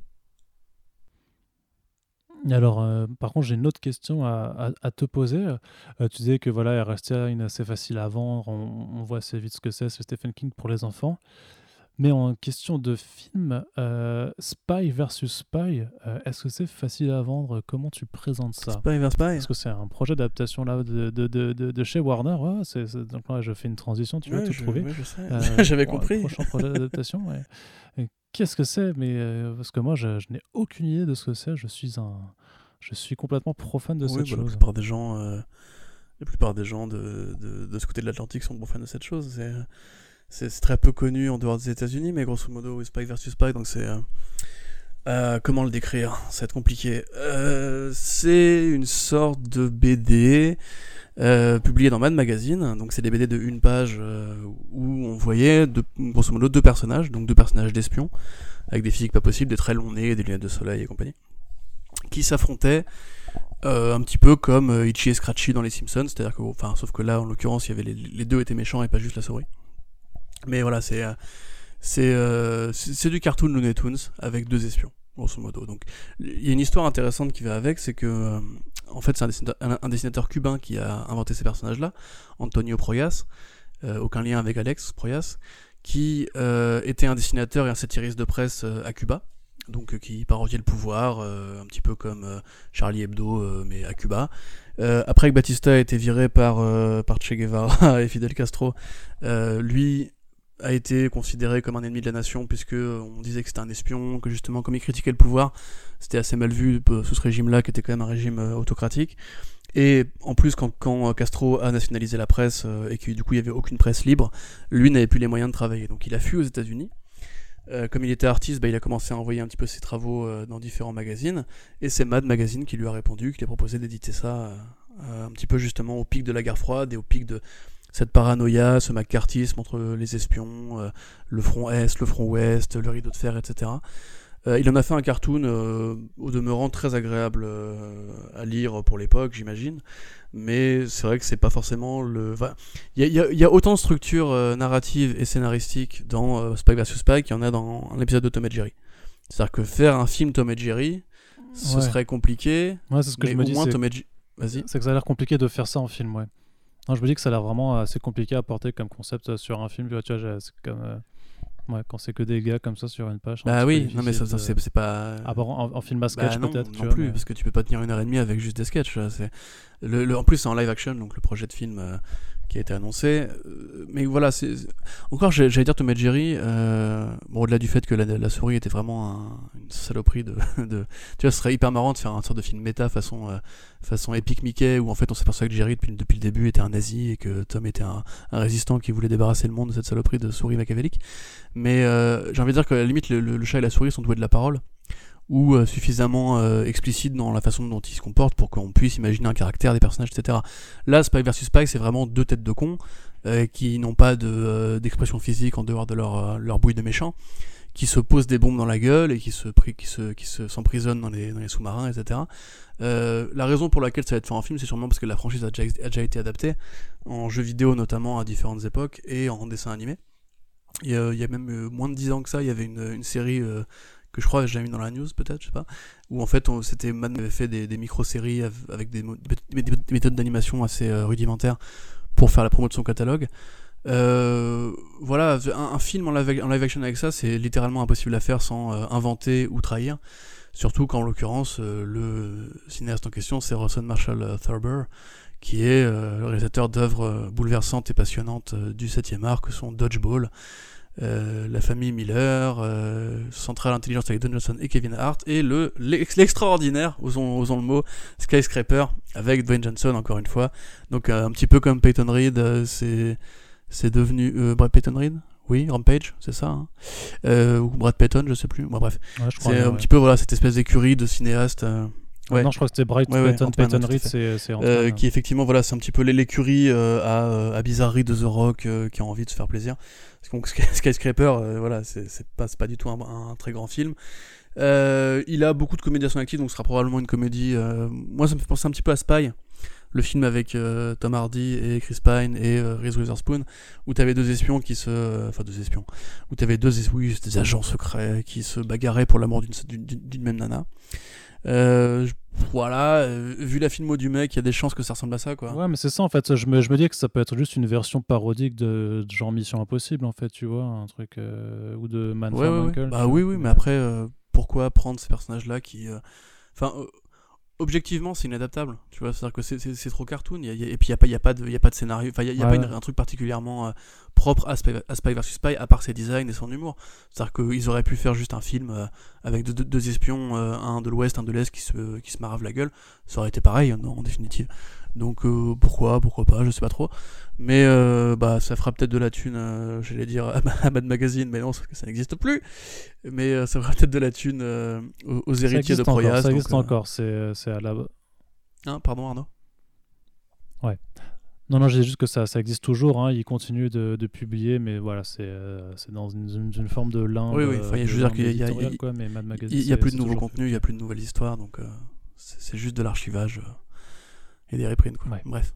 Mais du coup, voilà, bon, tant, tant mieux, tant pis. Mais j'ai j'ai quand, même- j'ai quand même très très Continuons. peur de ce que ça peut donner en termes de, tra- de trahison. Ouais. Bah, en tout cas, on, on verra hein, d'ici à ce que le projet voit le jour. Je pense qu'on on- on peut encore euh, patienter. Et euh, surprise ou pas, euh, Paramount prépare déjà une suite à Snake Eyes, euh, qui est toujours maintenue hein, pour euh, sortir en octobre, je crois, pour relancer, continuait de relancer sa franchise G.I. Joe qui avait subi deux films nuls à chier euh, ces dernières années. Donc là, Snake Eyes, toi, c'est le truc sur lequel tu, tu, tu aimais bien un petit peu te, te chauffer.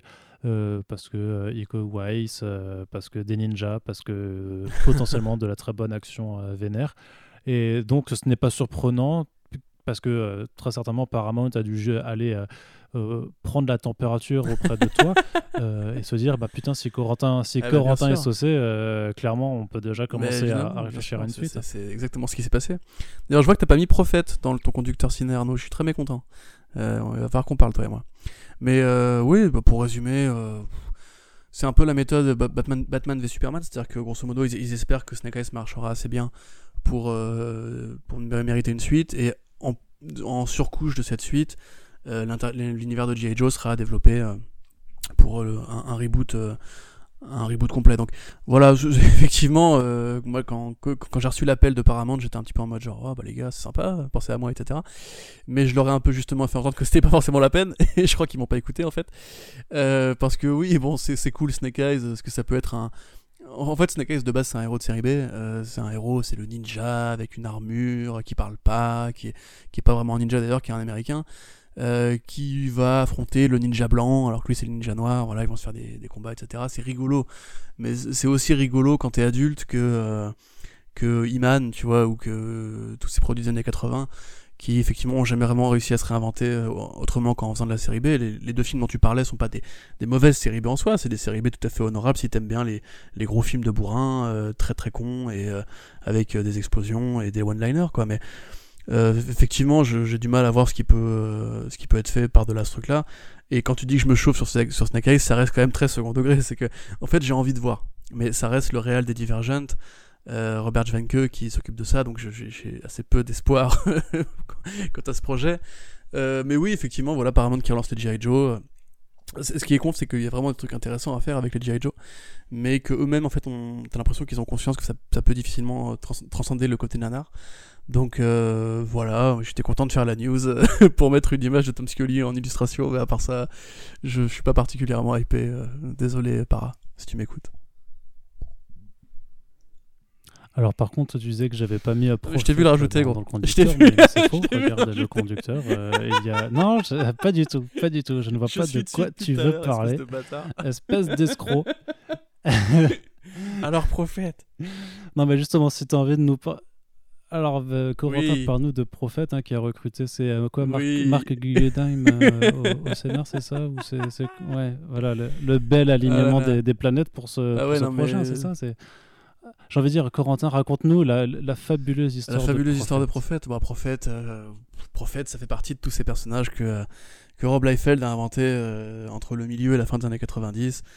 euh, à, à l'époque de sa folie créative, où en gros il, il allait prendre tous les personnages des X-Men, euh, ou parfois un peu de DC, co- co- DC Comics aussi, ça, a pu se voir, pour en faire des décalques très musclés avec euh, pas de pied et, euh, et un sol sphérique.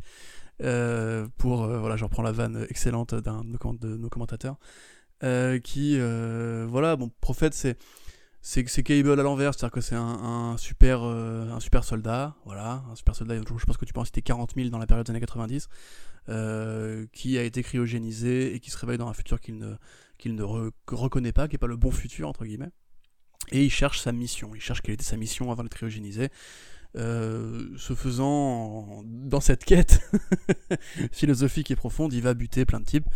Euh, voilà, donc faut faut vous imaginer un mec vraiment très musclé qui pourrait être sur une pochette d'album de métal de merde euh, si les, les mecs qui faisaient les pochettes d'album de métal avaient un goût de merde. Mais voilà, un, film au demeurant qu'il avait annoncé il y, a, y a deux ans de ça quand même. C'est le studio 8 qui, pro- qui produit ça. Donc le studio 8 c'est le studio qui produit les adaptations de Hitman notamment euh, en, long métrage. Euh, encore une fois, voilà, des, des œuvres euh, sous-estimées qui, je pense, voilà, c'est des, des grands films.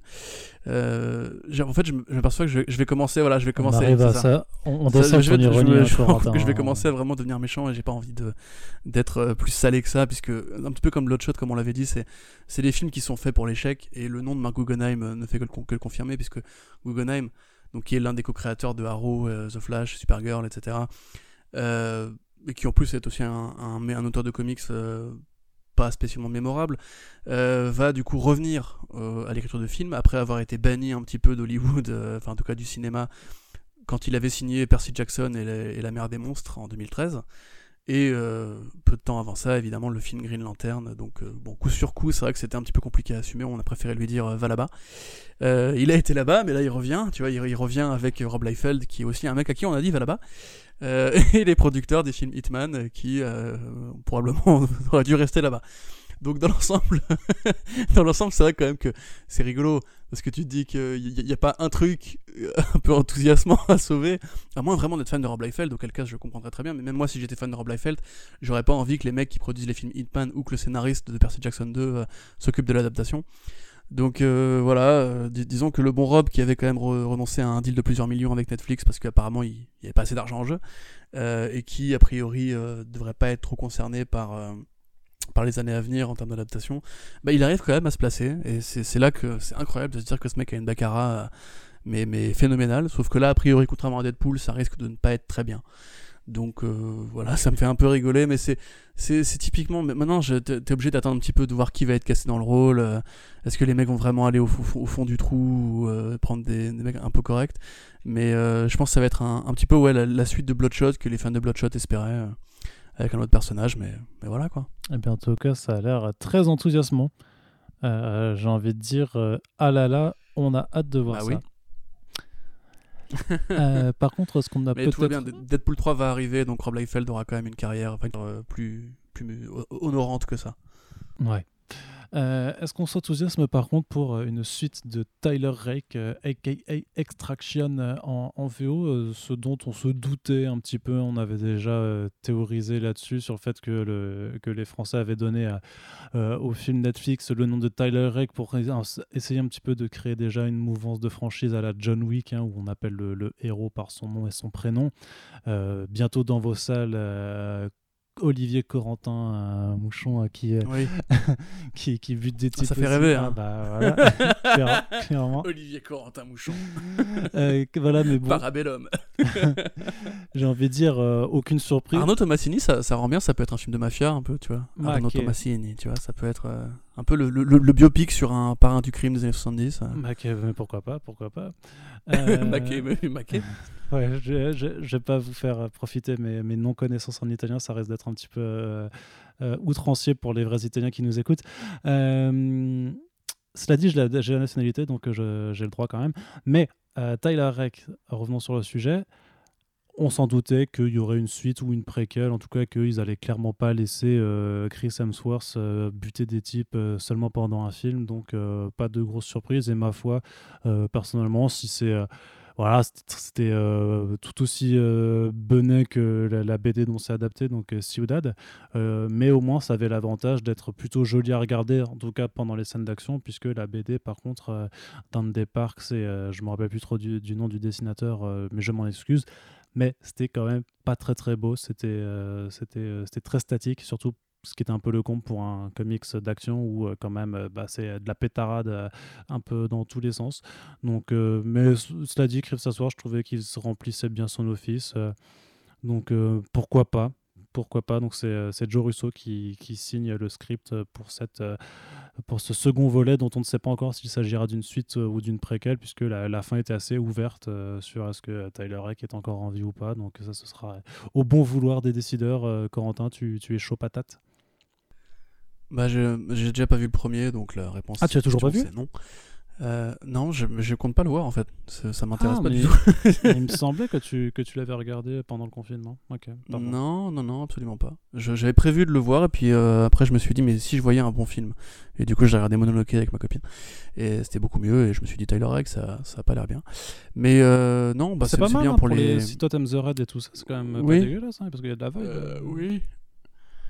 Oui, oui, oui, oui. Bah, j'aime, oui, j'aime bien The Red, mais Bah j'ai, voilà. envie de dire qu'il y a Gangs of London, tu vois, c'est, bien aussi. Non mais pourquoi, pourquoi choisir Euh. fromage ou dessert quand tu peux faire fromage et dessert?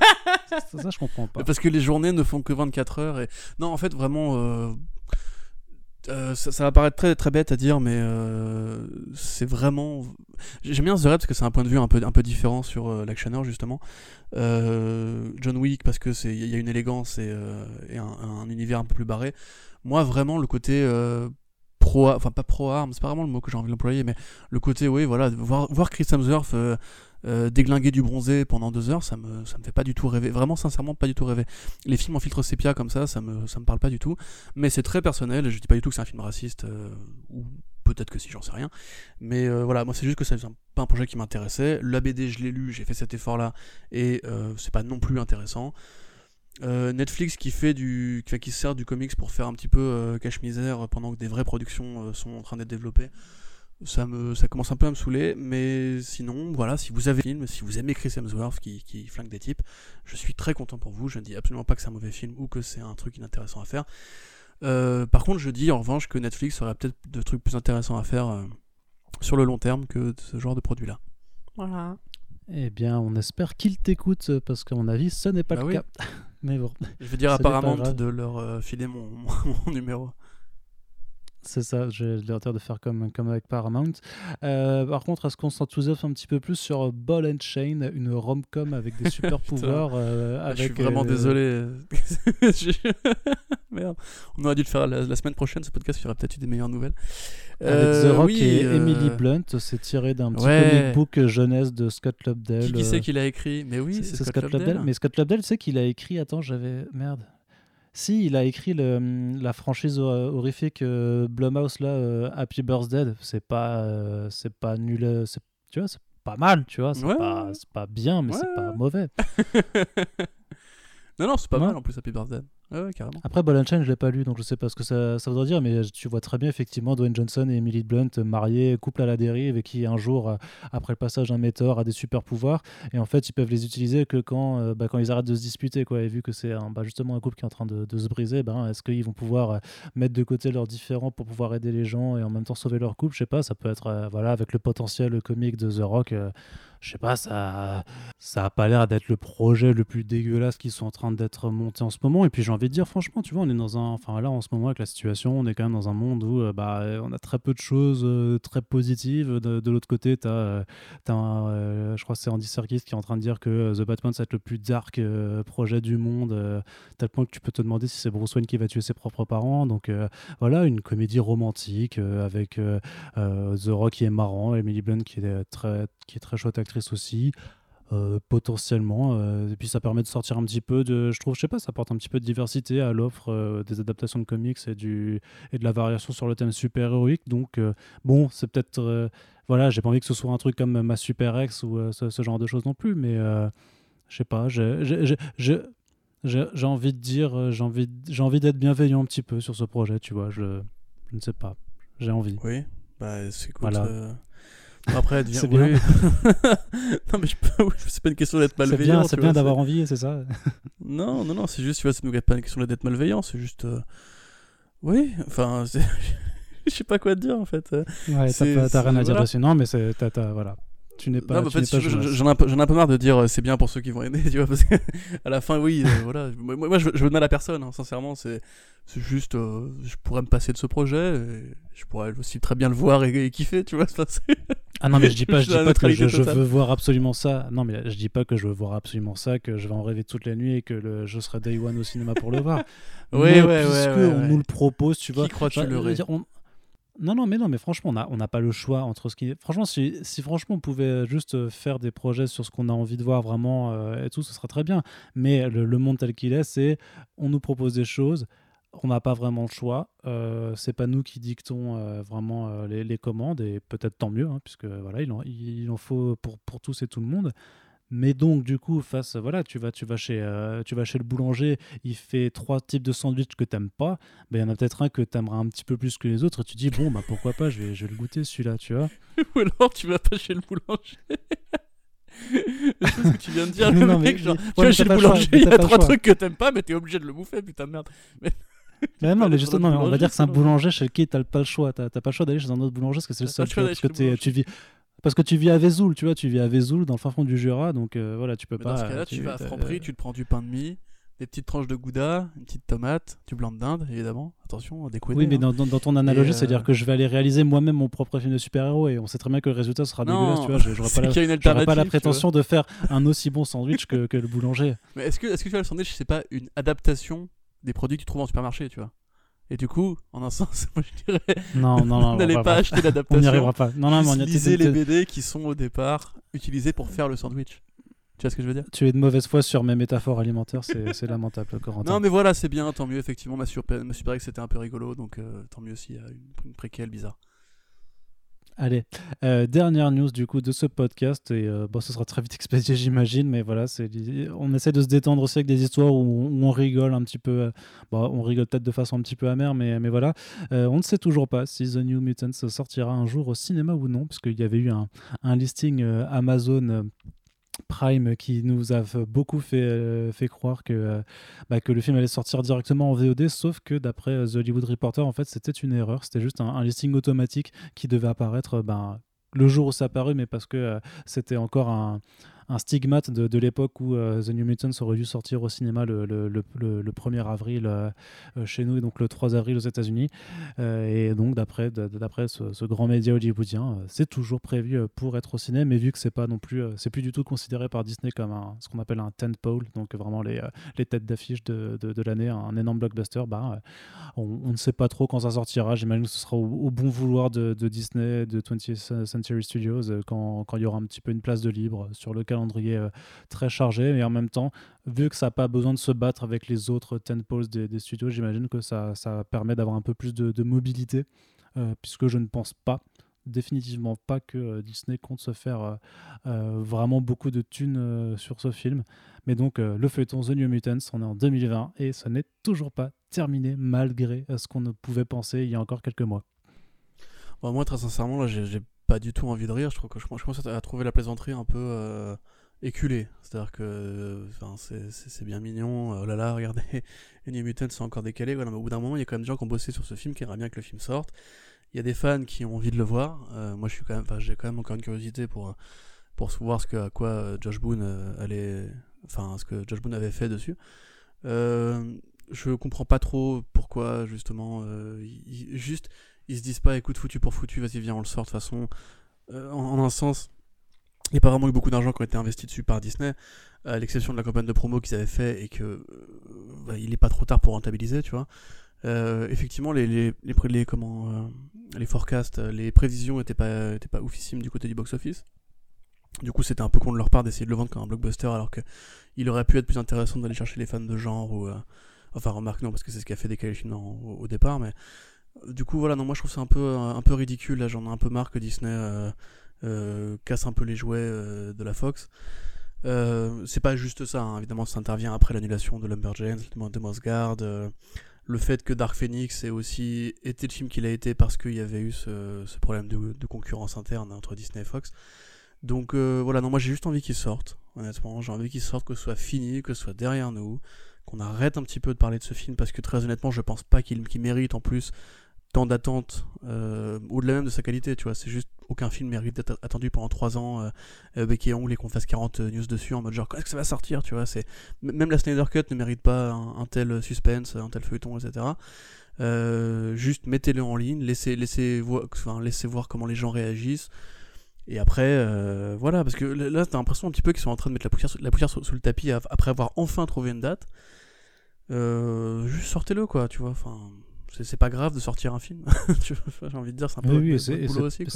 Et c'est pas grave s'il est nul ou euh, s'il rapporte pas l'argent que vous vouliez. Bah ouais, voilà. De toute façon, il, sera jamais rentable ce film, tu vois. C'est euh, deux ans de campagne de promo, enfin de campagne de promo, où t'imagines quand même qu'il y a des gens qui ont, dû être continuellement payés pour essayer de voir s'ils pouvaient rassembler les comédiens pour faire les reshoots, où il y a quand même des producteurs qui ont dû essayer de suivre le projet de loin et qui, a dû, et qui en a dû verser un euh, la post-prod qui a été finie, etc. Voilà, le film sera pas rentable parce qu'il a été décalé trop longtemps. Je pense que ce sera pareil pour euh, euh, Kingsman qui a été décalé de 7 mois, tu vois. Et pareil, on sait pas si la date qu'il a sera maintenue avec la crise du Covid.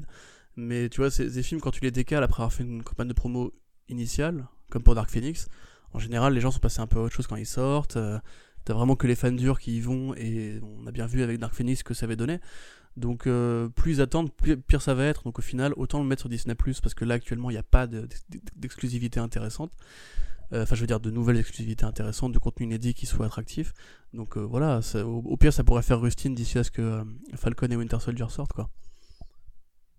Ok, bah écoute, je suis quand même globalement de ton avis sur le fait que ça commence à lasser, que, que, que l'attente devrait toucher à sa fin. Mais, euh, mais euh, comme tu dis, ça, ça fera toujours un petit peu d'actu euh, pour quand on saura enfin est-ce que ça sort au cinéma ou pas. Sachant que s'ils veulent vraiment maintenir la sortie ciné, bah, on risque pas de le voir avant, avant cet été, hein, au plus tôt. Au plus tôt, et, et bien voilà, c'est la fin de ce podcast, très cher Corentin. Donc une fois de plus, je te remercie d'être là avec moi pendant, pendant ce confinement. Qui et auprès de tous les gens que, que j'ai énervés, je m'excuse. C'est juste l'actualité parfois est un peu capricieuse. c'est ça. Quand on ne répond pas à tes goûts, tu n'as pas envie de plier tes goûts pour l'actualité. C'est ça. Tout Moi, je change de boulangerie. voilà. Et tu as bien raison. Euh, dédicace. Euh, D'ailleurs, je n'ai rien contre Vesoul, hein, bien entendu. Euh, si j'avais vraiment voulu être méchant, j'aurais dit Limoges. voilà, parce que Limoges, j'ai vraiment une dent contre cette ville. Arrête, arrête, j'ai un pote qui vient de Limoges. Mais je sais, mais bien non, mais non, mais je n'ai rien contre les gens qui viennent de Limoges. Juste le, fait que cette ville existe euh, m'agace un petit peu. Voilà. pourquoi? Euh, Je te laissais tomber. Mais pourquoi? Parce que c'est Limoges, c'est je sais pas, c'est naze, tu vois ça. Mais parce que c'est Limoges, c'est nul, c'est Limoges. c'est tout. Allez. Strasbourg, c'est beaucoup mieux, t'es sûr? Ah bah Strasbourg, c'est le feu, mon gars. Laisse, laisse tomber. C'est donc ça, les, les Italo-Alsaciens. Ah bah c'est les pires, c'est vraiment les pires. Allez, euh, du coup, euh, comme toujours, n'hésitez pas à, commenter dans euh, le dernier Fresh Charts, il y avait eu pas mal de retours, donc ça fait vraiment plaisir de pouvoir discuter et d'avoir vos retours sur votre ressenti de l'actualité. Est-ce que vous allez euh, retourner vite, vite, vite dans les euh, librairies cette semaine pour acheter plein de comics On l'espère, on vous le souhaite. Faites quand même attention à vous. Et comme toujours, nos émissions ont besoin de votre soutien et donc de vos partages. On ne vous le répétera jamais assez. merci à ceux qui le, celles et ceux qui le font déjà. Et d'avance, merci si vous commencez à nous partager, si nos émissions vous plaisent. On vous dit à très bientôt pour le prochain podcast Comics Blog. Salut Salut